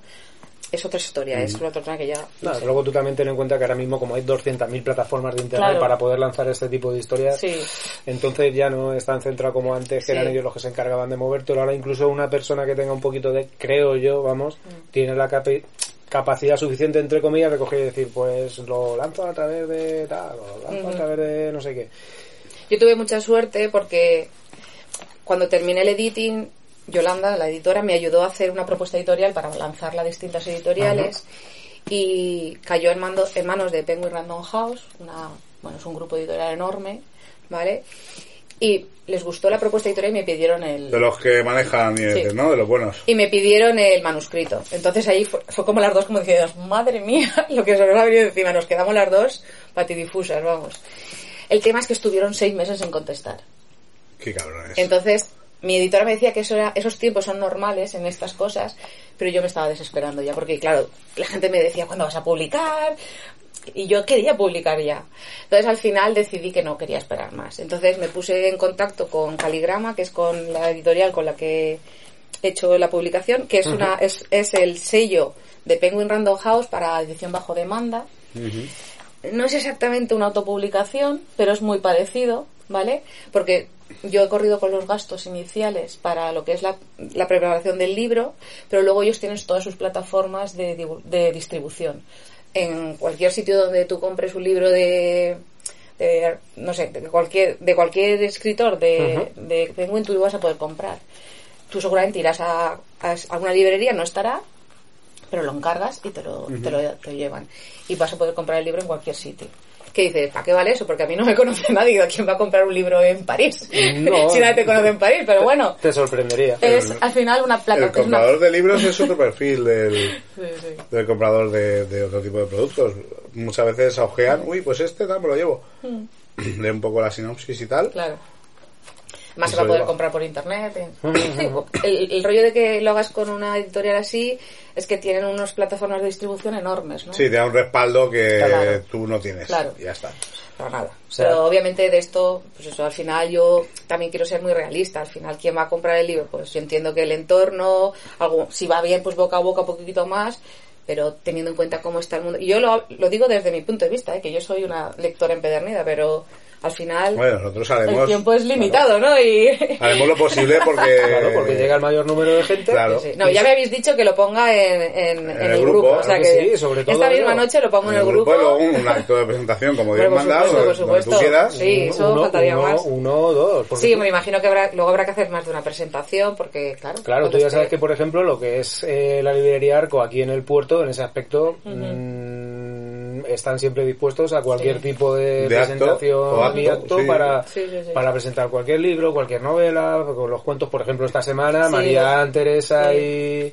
y, y Marta han estado presentando los cuentos diversos, los estuvieron presentando Sí, en el sí. Casal Chove y lo que estuvieron comentando, no, no, se van a seguir haciendo más actos de presentación de los cuentos. Tenemos pendiente también una en la librería Arco, tal.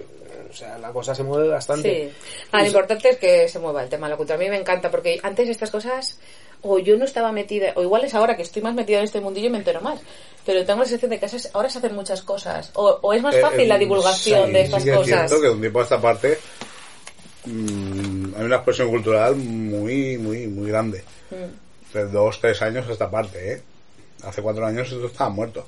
O sea, culturalmente ya no estamos hablando del tema literatura. A ver, lo que, lo que hemos hablado varias semanas sí, ya atrás culturalmente, en, tema en- en cultural, el podcast. punto. Por- claro, culturalmente en general, música, teatro, eh, o sea, tal y como está Sagunto Puerto ahora mismo, no ha estado nunca. Bueno, y No, eh, lo estáis viendo en el grupo esta semana, eh, por ejemplo, Con, con la, con la semana a nivel teatro, cultural, por llamarlo de alguna la manera. Semana del Arte, a nivel teatro, dices, joder, si aquí no hay nadie.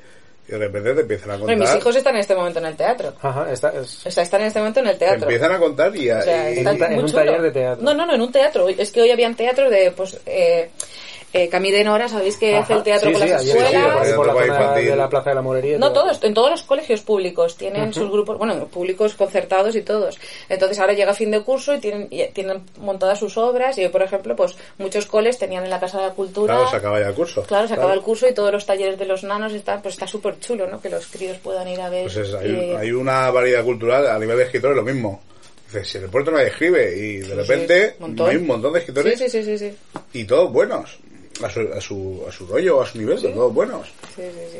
Pero sobre todo cosas buenas que ofrecer, coño. Además, pues. A nivel de hablar- pintura, lo mismo. Todo. Y a nivel de música también, o sea, Bueno, bueno, a nivel de música, lo mismo. Es que decir, yo tengo tenemos aquí No, un... no, no, claro, por supuesto. Yo, mi cuñado, bueno, mi cuñado es París, que está en Parcas. Un y- saludo, París.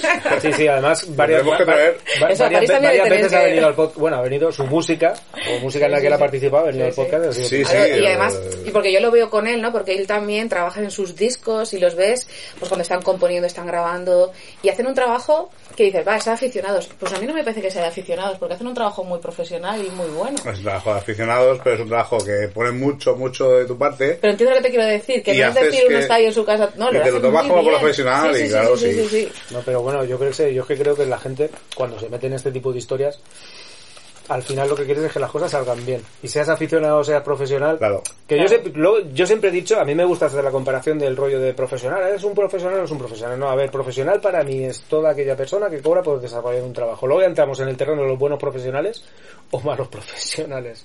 Eso ya es un mundo aparte. Pero lo que tú dices, gente que se implica de esa manera. Sí, pero quiero no- decir que no sacan sus discos y... Claro. A ver, no cobran, no cobran mucho, pero sus pequeños discos sí, que venden, a No, ver si a me ver, no- entiendes. no te da para vivir Claro, no les da para vivir. En ese sentido sí, pero que yo creo que hacen un trabajo súper chulo. Es un hobby que tienen, lo que pasa es que son tantos años ya que lo hacen de puta madre. Eso de decir. que- ¿No? Yo- y ya está. Pues. Mi madre París, que es un estudio sobre la guitarra. Eh, y un cabrón, ¿no? Todos van a ser flores, París.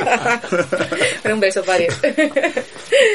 Bueno, ¿y nos puedes hacer algún pequeño spoiler del libro sobre... bueno, os voy a contar algo. eh, me- una cosa que me preocupa. Por encima, ¿eh? Por encima Sí, tampoco- sí. hasta donde puedas contar. Sí, porque una cosa no que me preocupaba poner- mucho era decir, madre mía, me van a hacer una entrevista, ¿cómo hago para no fastidiar al final del libro? Bueno, el libro... Final, no- el final no te vamos a pedir que No, no, cuentes. no lo voy a contar, no, pero sí que sí, tam- tampoco también me parece importante que hablemos de lo que va el libro, ¿vale? A ver, el libro es una historia de una pareja que se conocen, se enamoran y, y, y tienen una vivencia bastante dramática. La vivencia dramática que tienen es la muerte de un hijo, ¿vale? De un hijo que muere en el vientre materno, ¿vale? Pero, eh, un momento, ¿esto está, ¿esto está ubicado en Japón? La- el, el libro se desarrolla en Japón. O sea, y en- son japoneses. No, son españoles. Coño. Son catalanes, son dos catalanes. Hostias, por la iglesia hemos topado. Son dos catalanes que, se, que son dos ingenieros que se conocen en Barcelona. Se conocen en Barcelona, se conocen en Saitama. Y bueno, y ahí empieza su Vale, historia, vale, ¿vale? vale, El tema de por qué Japón. El, por qué- el tema de por qué Japón es por el tema de la muerte. Me interesaba mucho hablar de... A ver, este libro no es ni un drama, ni es una novela de amor, es totalmente ficticio, pero sí que es la plataforma y el escenario para hablar de temas de los que yo quería hablar.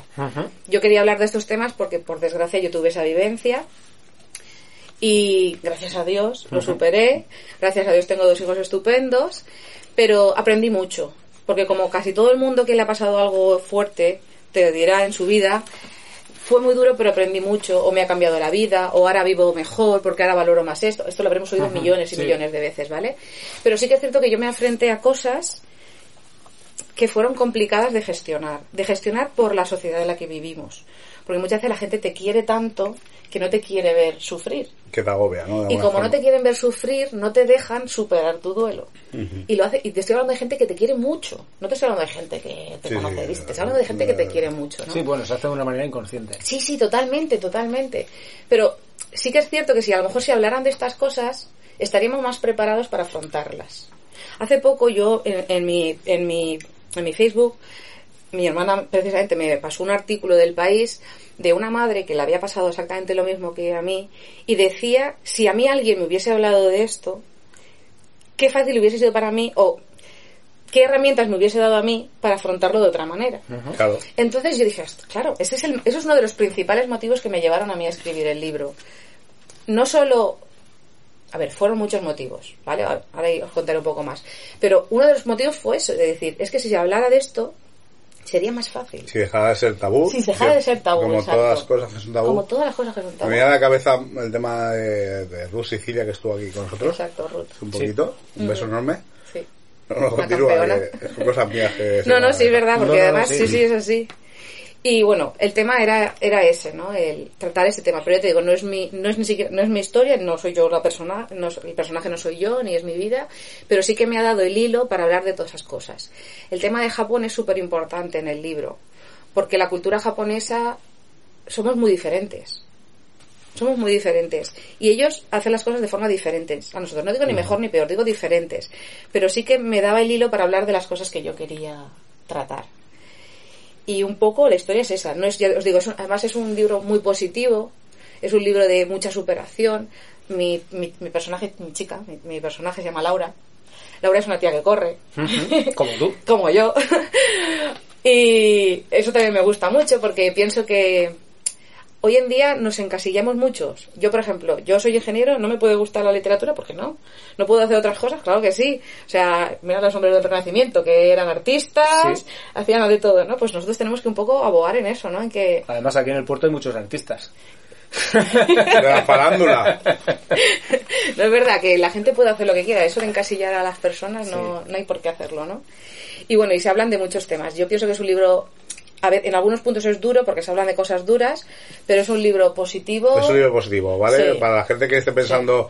Sí. Dramón, no, Uy, no, no. que bajona, no. No, que va para nada, para nada. No podría. Además, está, tiene mucho ritmo el libro, se, se lee. De hecho, una, una de las quejas de, de algún amigo me ha dicho, maldita sea, no he podido dejar de leer tu libro y llevo cuatro noches sin dormir. Bueno, lo siento, no puedo hacer nada para eso. Sí, pues- pues- pero a la vez mola mucho que te digan eso, Pero, ¿sabes? pero- pero- pero eso es buena señal, porque hay algunos Sí, libros sí. que los tienes ahí encima de la mesita y dices, lo cojo o no lo cojo. Si es que cada vez que lo cojo... Sí, sí, pues no, este no, este se lee porque es un libro, además, es un libro, es, es, es fácil de leer, ¿no? no, no- de hecho, hemos cuidado mucho el tema de cómo se dicen las cosas. Es un tema que, por ejemplo, cuando el libro llegó a la editorial, obviamente los editores de las editoriales hacen un informe editorial por si ves algo que quieren cambiar, tal. Y ellos detectaron que en el libro, empezaba el libro, tiene como un ritmo y de repente hay como una brecha y, y el libro cambia de... Como, es como que cambia de Cambia de estilo. tempo, Sí, ¿no? y me decían, es que es muy claro. Digo, claro, es que, es que, es que nos ha costado muchísimo conseguir ese efecto. que- que sea claro. Claro, porque sí que es verdad, porque eso sí que es algo que yo viví. O sea, mi vida de repente era una y de repente tuvo ahí una brecha y cambió a ser otra.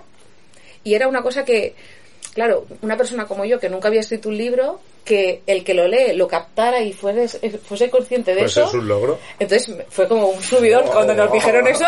Y claro, ellos dijeron, ah, que lo- era lo que. yo, sí, sí, que es que era precisamente eso lo que queríamos. Y no estuvo, fue un punto muy chulo. No sé qué más contar. Sin hacer un spoiler Eh, del libro. No, no, no, no, tranquilo. Nos ha la entrevista, como te hace todo el mundo. Sí, últimamente, aquí al final llegas y fla, fla, fla, al Oye, final y, te van y de, de autores y autoras locales tienes contacto con... Pues mira, Ruth Cecilia, por ejemplo, que la has nombrado a Ruth, es que la conozco porque además so- compartimos escole de niños y de hecho en un cumpleaños estábamos una chica que me conocía que sabía que había escrito me preguntó ¿cómo va tu libro? no sé qué y ella dijo uy ¿qué has escrito un libro?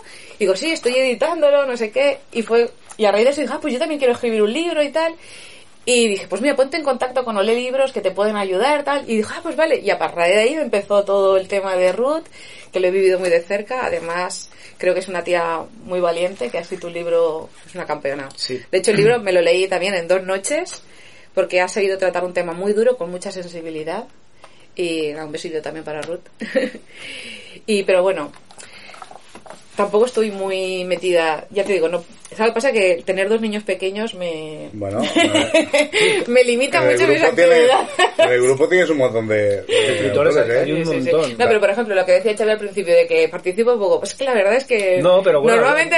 Ahora la verdad la gente participa lo que puede Sí, participar. sí. Cada uno en la medida que puede. Sí. Y está claro que ahora estamos tocando ciertos temas que hay gente que se anima porque le gusta más. Sí, sí, sí. Y cada vez se implica más gente, ¿eh? Sí, sí, claro. poqui- poquito a poco sí, poquito a poco sí. Sobre todo con lo que es el tema cultural y todo el rollo de esta semana que estamos, lo que estábamos hablando antes. Eh, empezamos el, lun- el lunes con la, La pintura. Pintura, el martes el- con teatro, el miércoles con literatura, tal. Sí, sí. Hay un No, y por ejemplo sí que he puesto ahí de libros, porque, porque dice, "Uf, un libro, y decía, yo puedo decir miles, cientos. claro. Y he empezado a mirar, digo, este ya lo han dicho, este ya lo han dicho, este ya lo han dicho. Digo, vamos, voy a poner este, voy a poner lo otro. Y, pero Cada sí. uno aporta lo que, Sí. lo que Sí. sabe y, y aprendes un montón de cosas en un momento, ¿eh? Un montón de lo que cosas. pasa es que al final llega un momento que no tenemos capacidad de- Ya. de, Claro. almacenaje de tanta información Claro. para decir, hostia, pues este me lo- es imposible. Y no- luego no- también no lo que pasa vida que para también me he, vuel- me he vuelto una persona muy selectiva. En el sentido de que, claro, tengo... Yo imagino que dentro de unos años, cuando mis hijos sean un poco más autónomos, Tendrán más tiempo. tendré más tiempo. Entonces Claro. ahora como que lo que li- elijo leer está muy seleccionado. Bueno, porque... oye, toda la vida, tienes poco tiempo, Sí, sí, sí. voy a gastar mis Exacto. balas en disparar. Exacto, exacto. Pero sí, sí. La verdad es que hay gente muy maja. No, pues sí, es que ha pasado todo ya, contigo ya ha pasado Algudo, Ajá. que lo está petando, Algudo lo está petando, ¿eh? Sí, bueno, la primera que vino con el tema de, la escri- de, de escribir libros fue Lola. Lola, Lola, con los gatos esos, madre mía. Lo está petando. Luego está Pruden también por ahí. Correcto, que también estuvo aquí. Hemos tenido un montón de escritores. Luego también vino, bueno, vi- vi- vinieron Marta y... Marta y Marian. Marian, Teresa no pudo venir, con los cuentos diversos también nos estuvieron aquí presentando el tema de los cuentos y tal. Ostras, por cierto, otra cuestión. Antes, ahora que es que me acaba de venir así a la abuela pluma por el tema de los cuentos diversos. Has dicho que todo lo que es la edición y tal corre de tu, de tu Mm, cuenta. ¿No sí. te has planteado en ningún momento presentar un crowdfunding? Pues la verdad es que no, porque inicialmente me más o menos entraba dentro del presupuesto que yo tenía así pensado y como tampoco quería hacer una gran edición porque no necesitaba hacerla porque precisamente el hecho de elegir esta plataforma era que yo yo decido cuántos quiero imprimir, esos son los que tengo, con eso más o menos recupero la inversión que hago y luego los que vendan se venden. Sí que es verdad que lo- de los que ven, a ver, el, eh, el, el sistema que yo he elegido que tiene de contra de contrapunto, vamos. Pues que obviamente yo voy a ganar, a mí me va a llegar muy poco dinero de lo que se venda. Pero es que claro, pasa que yo, como a mí mi interés era que se hablara del tema, Es el- lo que lo dice entonces- todo el mundo. Claro, Sí, entonces a no, mí me da igual pero- no ganar dinero. O sea, yo sé que con lo- los que yo me, me- los que vaya a vender yo, pues si me he quedado con 150 o así, Obviamente, si, con no, eso pier- a lo si no mejor, pierdes pasta mejor. claro, con eso recuperaré más o menos mi inversión. Pero, al final lo que Pero bueno, no voy a ganar dinero, No. vamos, lo tengo más claro que el agua. ¿Se, se puede decir el número de copias que...? Que, que yo que me he cogido, sí, unos 150. que No, no, copias. no, pero para ti no, o sea, en general, 150 copias del, del libro vais a hacer. que, Para eh, mí. Ja, ja, ja, Esas son las mías, son Claro, las que claro. yo, digamos, las La- que yo... la tira- de la tirada que la- me la, quedaré la, yo. la tirada de la primera edición. No, no, es que no hay primera edición. Ah, vale, sí, cierto, es bajo cierto, demanda. dicho que es es bajo que, demanda. claro, claro, es que es es otro, verdad, es- sí. funciona de Perdón, otra manera. perdón, perdón, perdón, que lo has dicho antes de la entrevista. Entonces ellos, ellos conforme tú vas vendiendo, pues hay un porcentaje que te va llegando a ti, que es nada, ínfimo. Hombre, de hecho es muy gracioso porque el contrato pone que si pasados tres meses has cobrado más de 15 euros, te los abonan. Si no, te los van acumulando y al final de año te los hacen. Eso, con lo cual, bueno. al final de año, lo que imaginaos, y además el libro electrónico, lo que se gana. los royalties. Co- como una paga extra de Navidad. Igual. Seguro. Pero bueno, ya os digo que mi objetivo no es ganar dinero. No, claro. Sí que pues me hace mucha ilusión. A mí sabéis lo que me hace mucha ilusión. Que venga la gente y te diga, me ha No, encantado. que se, alguien se lea, el- imagínate que un par de amigos o alguien se lea el libro y diga, vamos a quedar un día a hablar del libro. Uy, eso me haría una ilusión. Uy, mira, pues De- mira. de- eh, después de haber leído el libro y comentar ¿Eh? cosas y qué os ha parecido esto. el qué pensáis eso lo monta esto. y ellos encantados. Eso sí, eso sí que me, me- ¿Eh? porque me gusta, porque a mí la- lo que me apetece es que se pueda hablar del tema y que la gente opine, porque yo pienso que es importante. tertulia en torno al libro. Lo montamos, ¿eh? Sí, sí, sí, eso sí Ernest- que molaría. Ernesto Español, tú que eres el que te encargas del tema este de la lectura. El próximo ¿sabes? libro El próximo libro, en cuanto salga el de Ana Hernán Lorena, Ya sabes. Cerezos de Hicimos de, de la voz de lesbiano estuvo genial. Y eso que la mitad no lo habíamos leído. Pero la cerveza Yo, yo- yo no fui, yo no fui. Estuvo que, muy bien, que, ¿eh? por cierto, el libro se ve que era un peñazo que Sí, flipa, sí, sí. ¿no? O eso decía la gente, no lo sé. Yo vamos, no, no, no, no me lo leí tampoco. No procedí, no procedí. Y después de que salga este, darle un tiempo más o menos para que se vaya moviendo y tal, ¿tienes intención de escribir alguna otra cosilla? O... Pues ya había empezado a escribir, estaba escribiendo unos relatos, porque, claro, ¿sabes lo que pasa? Que cuando empecé a trabajar con la editora, ella me decía, léete esto, léete esto, porque tienes que aprender a hacer esto, tienes que aprender a hacer lo otro. Y he empezado a leer muchos relatos porque, claro, un relato es como un libro súper concentrado y exige mucha técnica, ¿no? Entonces dije, voy a intentar escribir un relato. Y empecé a escribir un relato y dije, hostia, aquí hay tema, ¿no? ¿A qué me oyo? Y empecé a meterme, a meterme y dije, "Eh, frena que tienes que terminar en lo que estás. Y sí que me gustaría, sí. Sí, porque además, sobre todo, la parte de investigación me ha gustado mucho. Hoy en día con internet, o sea, yo he paseado por Saitama. Yo he entrado a las tiendas de Saitama, a los restaurantes, me he movido por los locales de Saitama. Eh, o sea, O sea, que ya solamente te queda ir a visitar físicamente Visitar Saitama. físicamente Saitama. Oye, pues quién sabe. Y eso mola mucho. Y luego además a veces la vida te lleva muchas sorpresas, porque ha habido a veces que han ocurrido cosas así como un poco mágicas, ¿no? De estar investigando y ir, una cosa te lleva a otra y de repente como que se cierra el círculo. Y han ocurrido cosas muy chulas. Y cuando te ocurre eso dices, wow, qué guay, Cómo cómo mola". mola. Y estaba, porque claro, imaginaros, mamá trabajando ocho horas al día cuando he escrito el libro. Yo he escrito el libro por las noches. Yo he pasado Claro. más sueño que un tonto. Pero yo tengo la suerte de que mis hijos se acuestan muy prontito y me permitía... un rato ahí para... un Sí. ratito para escribir. Y yo he estado a veces ahí a la una de la mañana en el comedor haciendo ¡Uh! bien, mira qué chulo que hago esto. Bueno, pues ya que nos has contado, ya que nos has contado esto, en todo este proceso de, escri- de- de escribir el libro, de investigación, de proceso de edición y tal, ¿alguna anécdota mm, que nos puedas contar que te haya ocurrido así que hayas dicho? alguna anécdota de pues, pues precisamente pues mira me- eh, antes os comentaba que qué pena que no esté hoy aquí Amador porque Amador tiene algo que ver con este libro. O sea hace pf, una tira de años no sé cuántos años muchos Amador me dejó un libro que era Shogun. Shogun es un libro de de un capitán mercante de la época de los portugueses y los españoles que iban por ahí pues uno que termina en Japón. Y a raíz de ese libro yo descubrí un poco La cultura la japonesa. Y fue un poco el germen de mi curiosidad que os decía al principio de la entrevista con el tema de Japón.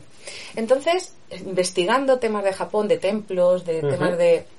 Resulta que hay, bueno, esta- lo- el shogun es, bueno, no sé si sabéis lo que es un, so- un, so- un shogun es, es un poco bueno, digamos que es- pensemos en una en una figura militar, ¿vale? No es exactamente igual, pero más o menos. Bueno, pues hubo una dinastía de shogunes muy importante en Japón, ¿vale? Que tuvo que ver mucho con el desarrollo de su cultura y investigando, al final, uno de los templos que utilicé en el libro era, eh, era el, eran los shogunes reales en los que estaba inspirado el libro. Ajá. Entonces cuando empecé a investigar y, y cuando llegué a ese punto dije, toma castaña. O sea, porque claro, me permitió cerrar el círculo de, de- porque mi- al final eso sí que se lo, se lo otorgué a mi protagonista. Porque al, al final le puse a, mi- a la protagonista como que se interesa por el libro, por ese libro en la cultura y, y cómo termina ahí. Entonces me permitió un poco cerrar ahí Cerrar el círculo. el círculo, sí, sí. Y eso fue chulo porque cuando me pasó dije, jo, qué guay. Qué guay. Y pensé en Amador. Dijiste, qué, Ama- qué buena que soy. Amador está de todos los tinglados, ¿eh? Amador- Lo que sacamos aquí, de repente aparece Amador y un punto otro. Cabrón. Sí, sí, pero el pobre no, de esto no, no se lo he podido contar, es que no... Bueno, ahora, Cuando, cuando escuche el programa, porque está investigando por ahí, por esas es tierras de Dios, Sí, lo sí. podrá escuchar y entonces se podrá enterar de que él tiene gran parte Sí, sí, sí, de la culpa. de que tú hayas escrito este libro. Sí, Él sí. los acordará porque nunca se acuerda, pero... Sí. Sí, de esto sí que se acordará. Porque además yo me acuerdo que, porque en esa época nos intercambiábamos muchos libros y yo le pasé uno de Richard Feynman, un físico que estuvo metido en el tema de la bomba atómica. Y Muy aquel bien, chulo. hombre era un tío increíble porque era, bueno, era un hombre que le gustaba tocar los bongos, le molaba ahí en el álamo donde estaban desarrollando la bomba atómica, le molaba entrar y, abri- abri- y abrir cajas fuertes, porque le gustaba abrir cajas fuertes. O sea, era una persona así. Ah. Y me acuerdo que nos intercambiamos esos libros. Yo le dejé el de Richard Feynman, ya le me dejó el de Shogun. Y luego nos encantaba siempre estar hablando del libro y tal. Y sí, sí. Qué bueno, qué bueno. Sí, sí, tengo Bueno, yo creo que ya tocan las dos preguntas que... Ya para irnos ya, tocan las preguntas obligadas a todos los entrevistados y entrevistadas. Procede ser pa. Eh, dos preguntas muy fáciles. ¿Qué te parece el grupo de Hacer y Vida? Buah, me encanta. Sobre todo lo que más me gusta es lo del respeto. Me gusta mucho. Que se respete todo, que cada uno tiene sus opiniones y que se pueda hablar de todo con normalidad.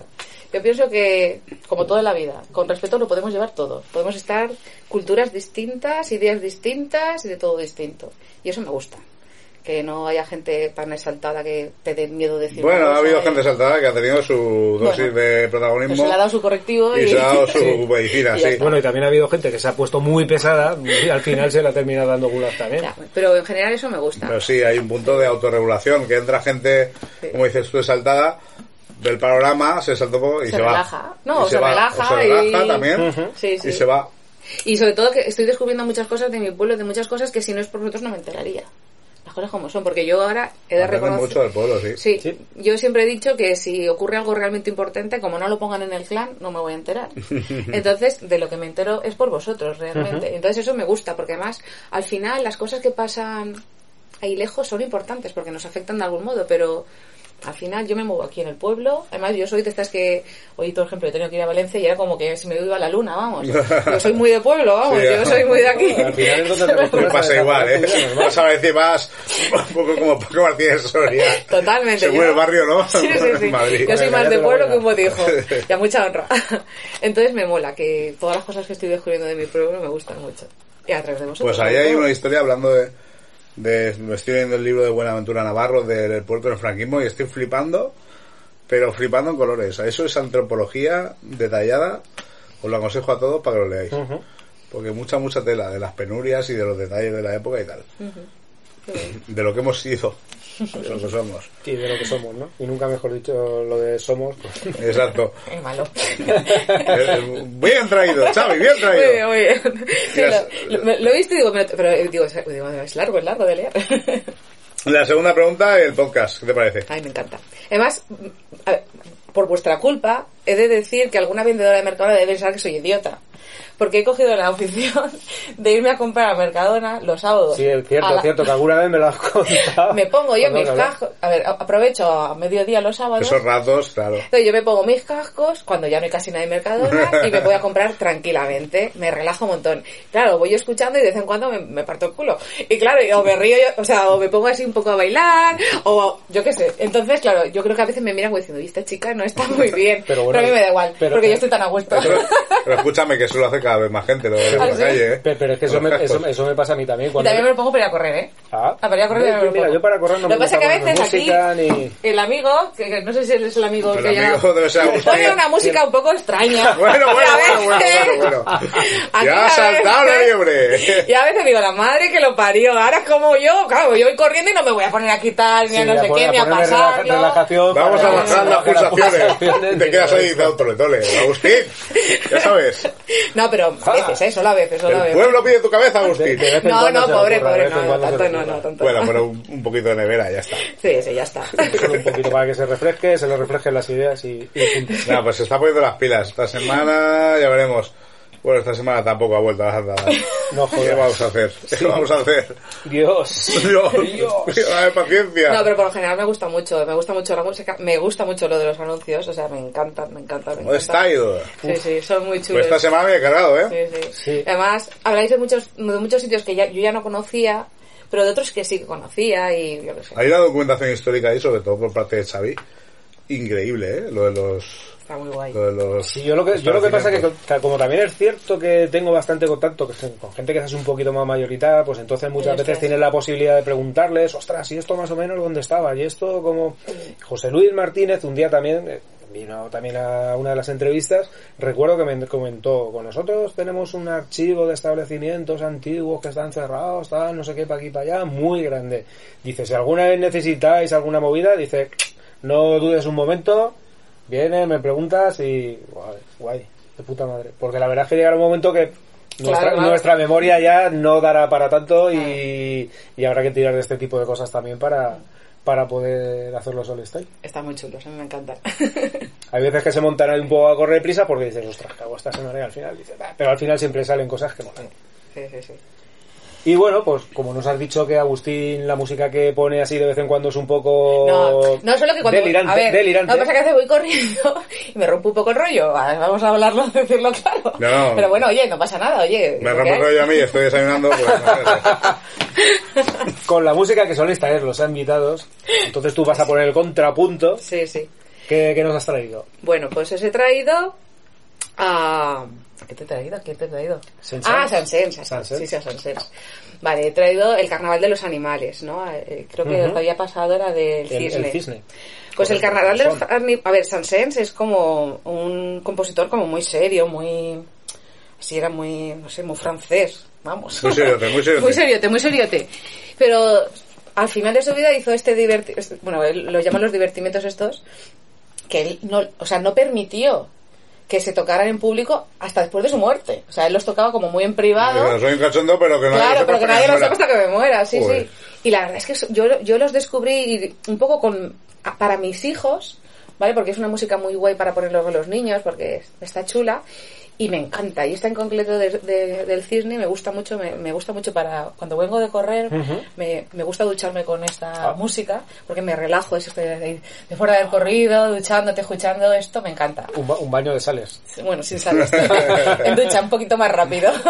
Sí. Y me gusta mucho. Y no sé, por poner algo diferente también. Sí, no, yo qué sé. Bueno, a ver, la música clásica al fin y al cabo, pues, a ver, aquí tiene cabida todo tipo de música. Sí. Y tú, aprovechando que eres un amante de la música clásica, Sí, lo sí. pues hemos- Sí, porque de hecho no sé, tuve un gran dilema porque, a ver, yo, una de mis piezas favoritas es una ópera que es Turandot, de Puccini. Y sobre todo hay un área que me gusta mucho. Bueno, hay varias áreas que me gustan mucho. Pero claro, una ópera así como tiene un acto y luego empieza otro acto, no me parecía así que, queda, que, que me daba la sensación que queda un poco inconclusa, Un poco ¿no? cojo, ¿no? Exacto, y dije, va, voy a buscar una pieza más pequeñita, que también es muy bonita y... Madre bueno. mía, música clásica. Madre que no hay cosas eh, para elegir.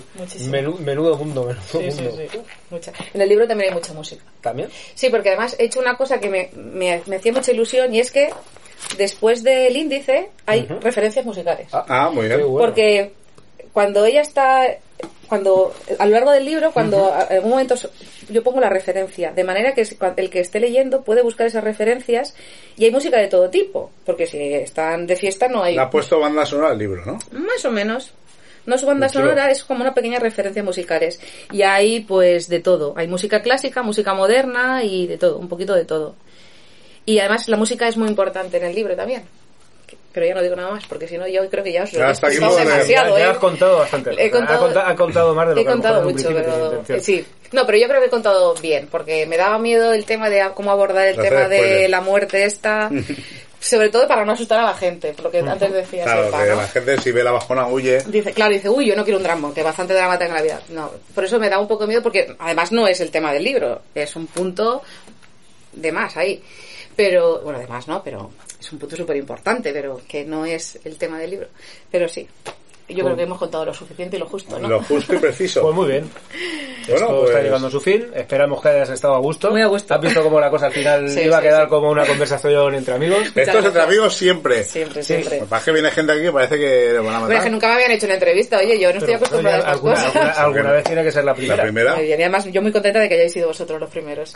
Uy, aquí es un cachondeo continuo, ya lo sabes. Nosotros hemos tenido el grandísimo honor de ser los primeros en hacer de una entrevista que tenga que ver con el libro.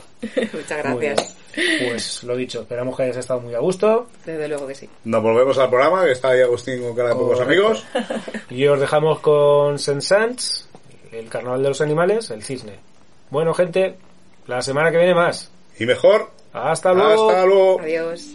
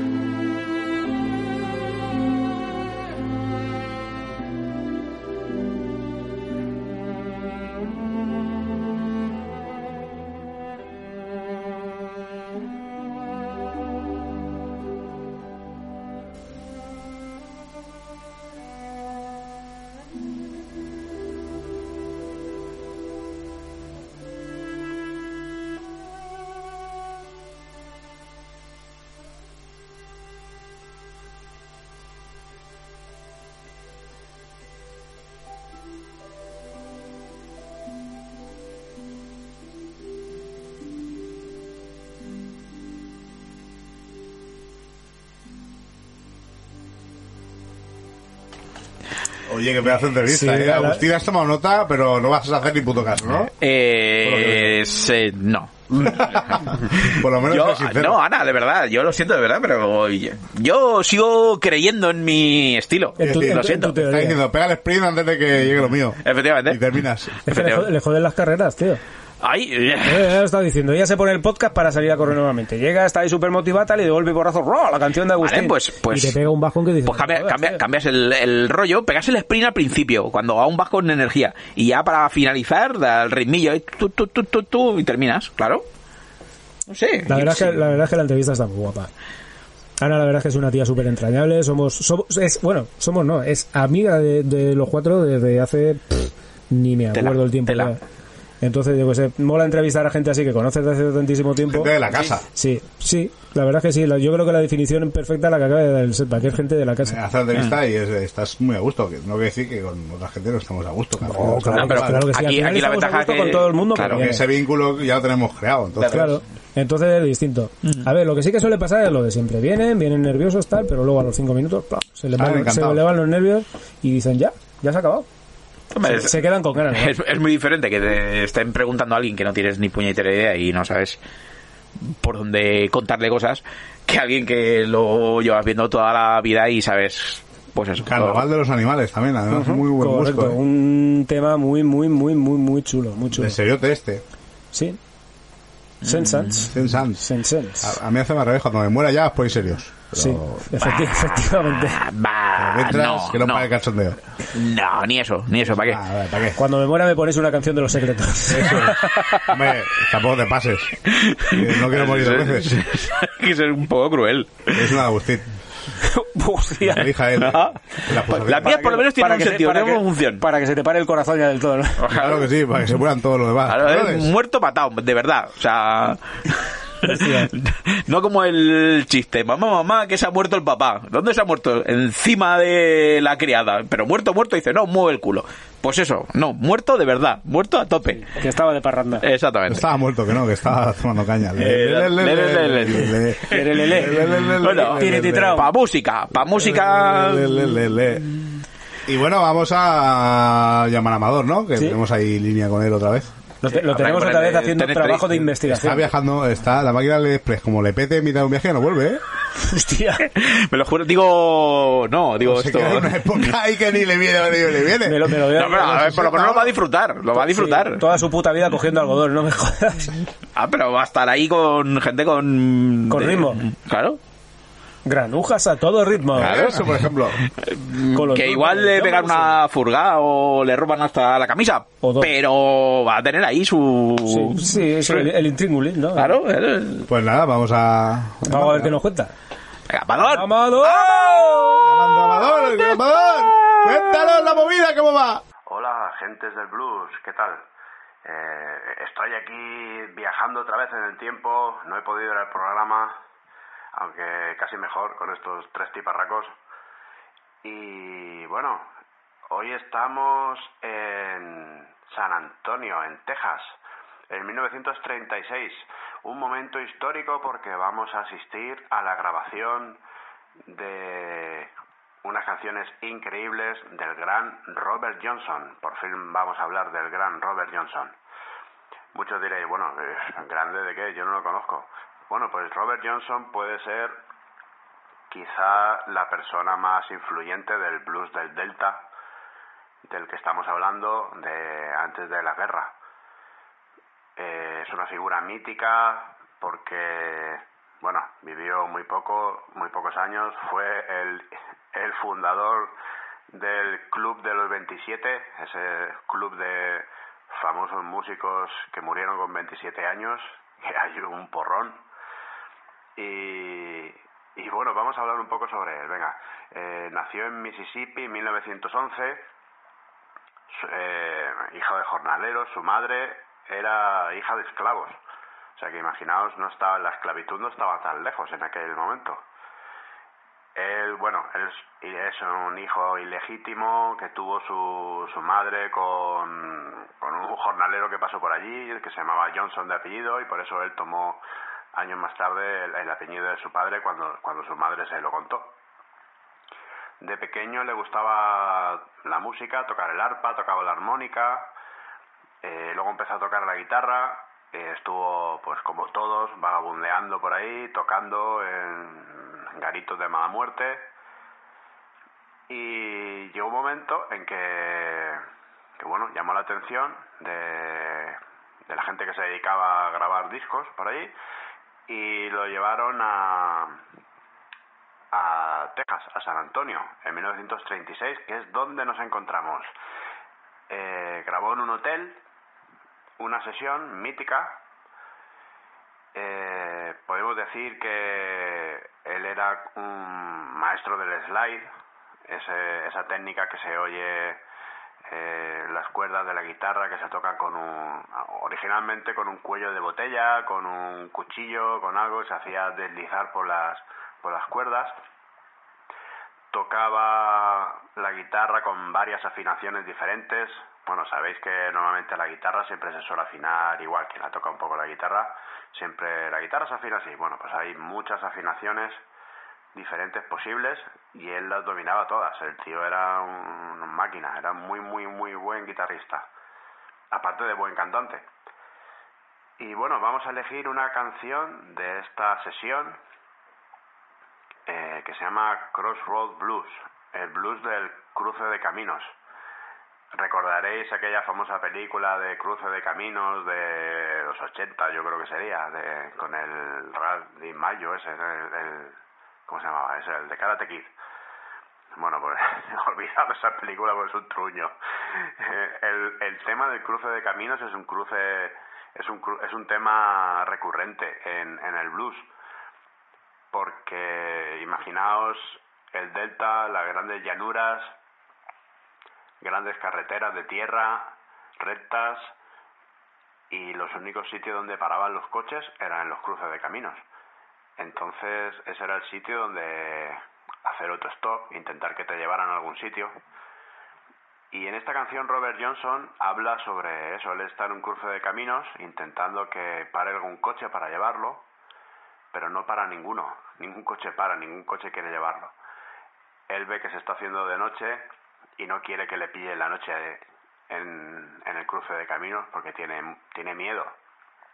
Quien lo interpreta como una referencia a ese diablo que hablamos hace semanas que se te iba a aparecer en el cruce de caminos.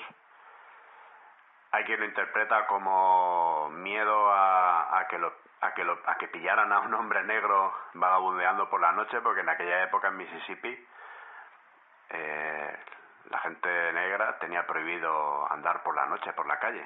Te podías encontrar con una sorpresa, con gente encapuchada y una soga en un árbol.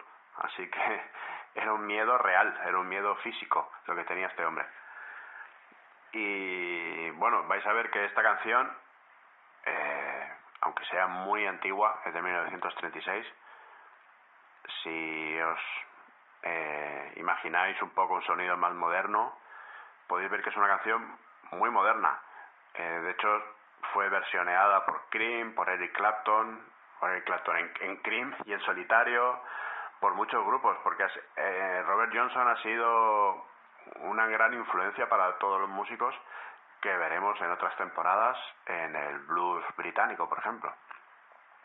Y bueno, os dejo ahora con esta canción, con rock, ro- eh, Crossroad Blues.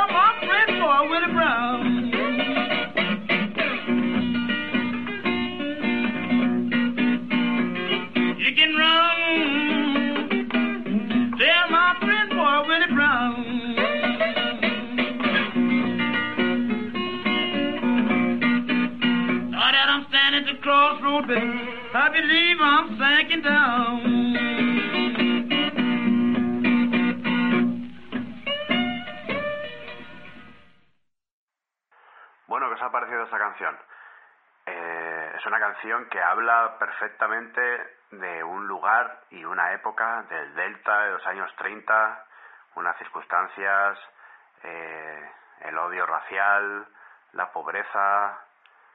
Eh, la verdad es que representa perfectamente un momento, un momento que ya le queda poco eh, en la historia del blues, porque estamos a punto de acabar ya los años 30, ya vamos a entrar en los años 40 y recordar que a principios de los años 40 lo que sucedió fue la Segunda Guerra Mundial, que trastocó pues la historia de, de todo el mundo y en el caso nuestro la historia del Delta. Ahí acabó el Delta, acabó el sonido del Delta, eh, surgió el sonido de Chicago, que veremos más adelante. Habrá quien le guste más, habrá quien le guste menos, pero eh, bueno, es un cambio, es una cosa que, que sucedió, pues como todo, de manera fortuita, ¿no? Y ahora vamos a hablar de otra canción súper conocida, un estándar del blues, una canción que habréis oído posiblemente en... ¿Recordáis aquella película de granujas a todo ritmo de los Blues Brothers de los 80? Ahí se canta esta canción, que es Sweet Home Chicago. Sweet Home Chicago es una canción interpretada posteriormente por millones de, artistas, todo el mundo que se junta a tocar un rato y dice, ¿qué tocamos? Vamos a tocar algo de blues. Toca Sweet Home Chicago porque es el estándar de los estándares. Y bueno, esta canción, eh, Sweet Home Chicago, eh, Dulce Hogar Chicago, pues no se compuso en Chicago, se compuso en el Delta, en Mississippi. Hace muchas hace referencias a Chicago, pero curiosamente hace más referencias a California que a Chicago. Él cuenta, le está contando a una chica que se vaya con él, que van a ir a California, que van a ir a Iowa, que van a ir a Chicago, pero no habla concretamente de Chicago, ¿no? Como la tierra prometida, que más adelante veremos. Eh, posteriormente se cambió la letra, se quitaron las referencias a California, se cambió porque, claro, la gente de Chicago pues eh, la quería hacer suya, fue una especie de himno suyo, ¿no? Pero en este caso eh, aún no es así. Aún vemos a Robert Johnson casi viajando por, por todo el país, intentando salir de ese delta, ¿no? Ese delta de, en el fondo, de opresión, de racismo, de pobreza, y viajando a California, viajando a Chicago, viajando a muchos sitios, ¿no? Aunque sea con la mente. Eh, ¿Qué podemos decir más? Robert Johnson es eh, uno de los últimos bluesman eh, que, ¿cómo lo explicaría? Que tenían la libertad de tocar como les diera la gana. Luego el blues en Chicago, precisamente, se hizo más estándar, más, formal, más, digamos, casi podemos decir, más todo igual, ¿no? Lo que mucha gente dice, a mí no me gusta el blues porque, porque es siempre igual. Bueno, pues eso es, eso es algo que surgió en Chicago.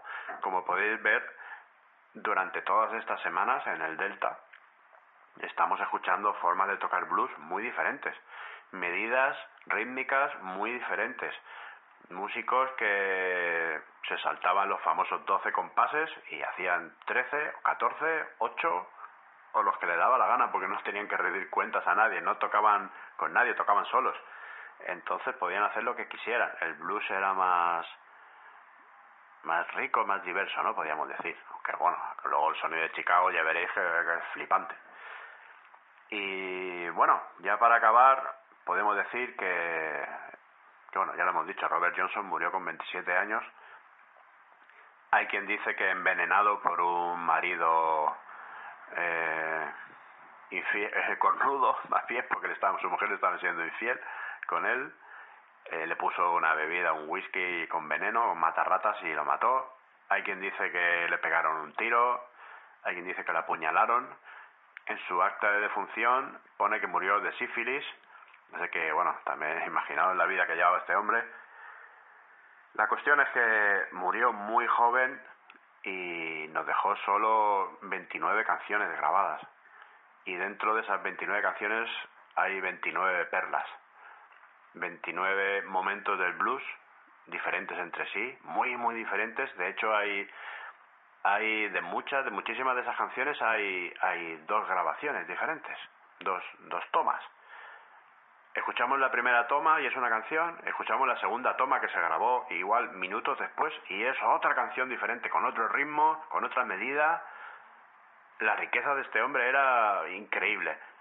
Y bueno, fue una lástima que muriera tan joven. Y bueno, voy a dejar con Sweet Home Chicago y espero que os haya gustado. Ya estamos acabando esta sección porque aunque quedan varios programas de Acero y Vida, no me quiero meter en el siguiente salto, que es lo que estábamos hablando, la guitarra eléctrica, el- la emigración a Chicago, eso lo vamos a dejar para la temporada que viene, si os sigue gustando esta sección. Y estas semanas que quedan, pues pondremos más música de, de otros otros músicos de esta de esta época del Delta. Pero bueno, podéis pedir vosotros alguna, lo que veáis. Pero ya, ya os digo, eh, nuestro viaje por el Delta como tal acaba hoy. Acaba hoy con el gran Robert Johnson, no podía ser de otra manera. Y así que os dejo con Sweet Home Chicago y nada, nos vemos la semana que viene. Un saludo.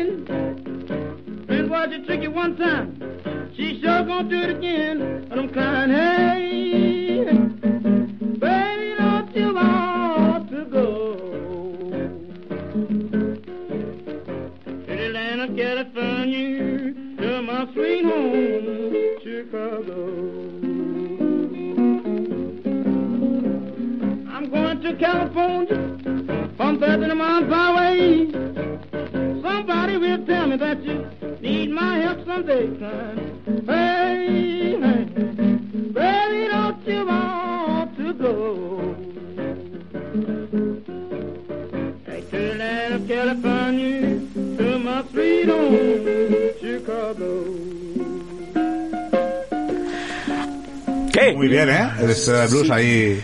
Buena, buena, buena. Lo que buena, vamos buena. aprendiendo cada, cada Ca- semana. Cada semana, No poquito hay- a poco, poquito a poco. No hay ningún día malo, no hay ni un día malo de nivel esto. de investigación. De hecho, la gente, la, la gente que lo está escuchando está muy contenta. Pues creo que es el- Capítulo 9 ya de, de eso te historia iba a de decir, blues, digo, ¿eh? debe ser el 9 o el 10. El 9, el 9. Hostia, nueve capítulos ya, tío. Vaya tela. Y, y lo que da esto de sí. Y lo de este sí. Bueno, y, con esto, y- con esto, ya- ya- y hablando de música, hablando de música, llega el momento que todos estabais esperando. Os vais- No, no, no, hoy no he sido tan. Querida Ana hoy no Lena, tus deseos no se van a hacer realidad. Eh, efectivamente. No. Mal, mal que nos Pero, pese, pero si es que no entendéis, no entendéis mi, No, no, dilo, mi concepto. no, no. no Mira, entendemos tu arte. El otro día, precisamente, Amador, en el día de la pintura, tal, hablaba de un ilustrador de cómic como, Sí, señor. como artista. ¿eh? A veces nos olvidamos de nos olvidamos de, de conceptos tan básicos como el cómic que todos hemos consumido algún cómic en una otra en otro momento En alguna otra vida. Eh, sí, ta- vale. tam- también Pero es que estamos con música ahora. eh. ya, pues bueno, yo lo que he hecho ha sido buscar, eh, he seguido un poco con, con el- la misma plataforma eh, del- de la semana pasada. Epidemic con- Sound. Epidemic Sound, que la verdad es que ahí hay un buen, un buen repertorio. Li está Potan Foc, Eh, hombre, casi. sí. Tampoco estoy- busca mucho, ¿eh? Yo No, no, no, sí, sí, sí, sí, sí. Sí, la verdad es que eh, iba buscando, sabéis que a mí lo que me gusta es un poco el folk y tal, pero buscando me encontré con una, una recopilación, y una recopilación que se llama Gaming Underscores, es música basada en juegos. Y es que hay que pensar que hoy en día eh, los juegos son grandes producciones y como tal tienen música, la verdad es que muy currada. Sí, Y- hace tiempo ya de eso. Y claro, hay que pensar que ya los juegos ya no son como las chicharras del espectro, ya no es música el, 8 bits, Tetris, el Tetris tenía una música muy que sí que hay que, hay que hay que decir que hay mucha gente, hay una tendencia a, a hacer, volver a hacer música de, de, de 8 bits, no sé, la gente le mola, vale. Pero, pero bueno, aquí encontré toda una recuperación, pues eso que se llama Gaming Underscores, y esta canción se llama Cataclysms, y la verdad es que la puse porque Sí, me sonaba, me sonaba, eh, Catacroquet. eh, eh, un No, poco de, digo, sí que le pega. eh, un poco de respeto. No, la verdad es que, a ver, sí que le pega porque mm, me gustó porque tenía mucho tonillo. Yo no sé si alguna vez habéis oído la banda sonora de Ghost in the Shell, es una serie eh, manga, una Ghost in Shell, hombre, pues no, no. Hicieron hace poco, bueno, Una a la película. cosa de un año, No, una película, no, no, tal. no, no tengo el gusto. Y, y la verdad es que me, me sonaba y la verdad es que es una banda sonora súper súper chula. Eh, este muchacho, o sea, el, el compositor y, y músico es Johannes Borloff con, con dos punticos encima de la O del final. que decir, de- de- Borloff. es un mierda y para ser bien la música te pones una diéresis encima de una vocal y parece Sí. ya. Y claro, claro, ya aunque, esto ya aunque, aunque sea de Algar del Palenciano. Bueno, pero, pero tienes ahí diéresis. Tienes-. Y ya si es la cejilla esa circunfleja que nunca he sabido cómo se pronuncia. cejilla uniceja. Exactamente. Unicejular. Pues, pues ya. Pues nada, disfrutar. La verdad es que no es un. Tiene nada más, tiene bastante ritmo. Tiene ahí un poco. No apocalíptica, pero sí, tiene su, su cosilla. Así que espero que os guste. Con lo cual. eh, no vas a rom- no vas a perder el ritmo, Ana, te lo juro. Te lo prometo. Ya, ya para de correr, por si acaso. No, no, en serio, puedes seguir corriendo, que no vas a perder el, el ritmo. Aquí Bueno, nadie se va a dormir. de ponerse a escribir otro libro. Yo, Ahora- yo, yo creo que ya ha llegado a casa, ya se está quitando las zapatillas y se, y está, y se preparando para la ducha que se ha ganado después de la La carrera. ducha cósmica con, con, con el carnaval de animales. Como os he contado antes. Correcto. Así que nada, nos vamos, ¿no? Con el- la movida esta de cataclismo, cataclismo en la granja, la granja de... Gaming Underscores. Gaming Underscores. Volumen 1. Gaming Eso. ¿Qué- ¿Esto quiere decir que la semana que viene no pasa el volumen 2? Yo no digo nada. Yo no digo nada. Gaming underscore. Gaming underscore. Gaming Hostia, tenemos aquí a, a Rayman Sarek. Bueno, y con esto nos vamos. Bueno, hasta la semana que viene. Hasta luego. Nos hemos empezado. ¡Hala! ¡Cascarla!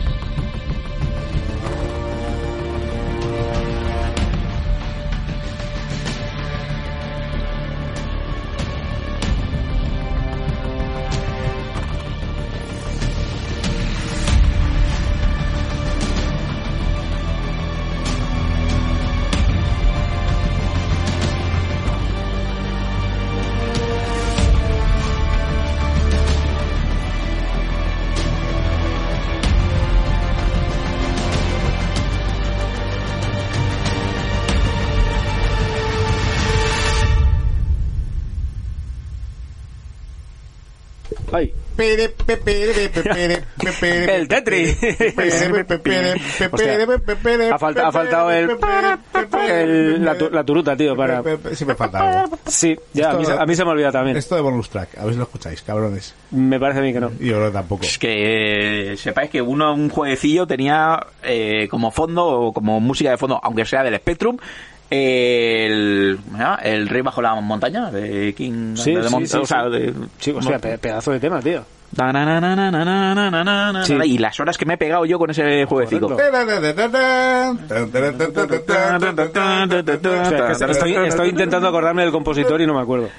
Eh, yo tampoco me acuerdo, pero... Si yo la he tocado, tío. Que por cierto, el juego se llama Manic Miner. Madre mía, un superclásico del, del Spectrum. Del Spectrum. Efectivamente. Eh, ¿De qué estamos hablando ya aquí? No lo sé. No, esto, esto ya es el bonus track, con lo cual... Corta ya, Hala, a. Ay. Vámonos a por el bocata chopet. Adiós. Adiós. Y lo que queda. Ay, que voy.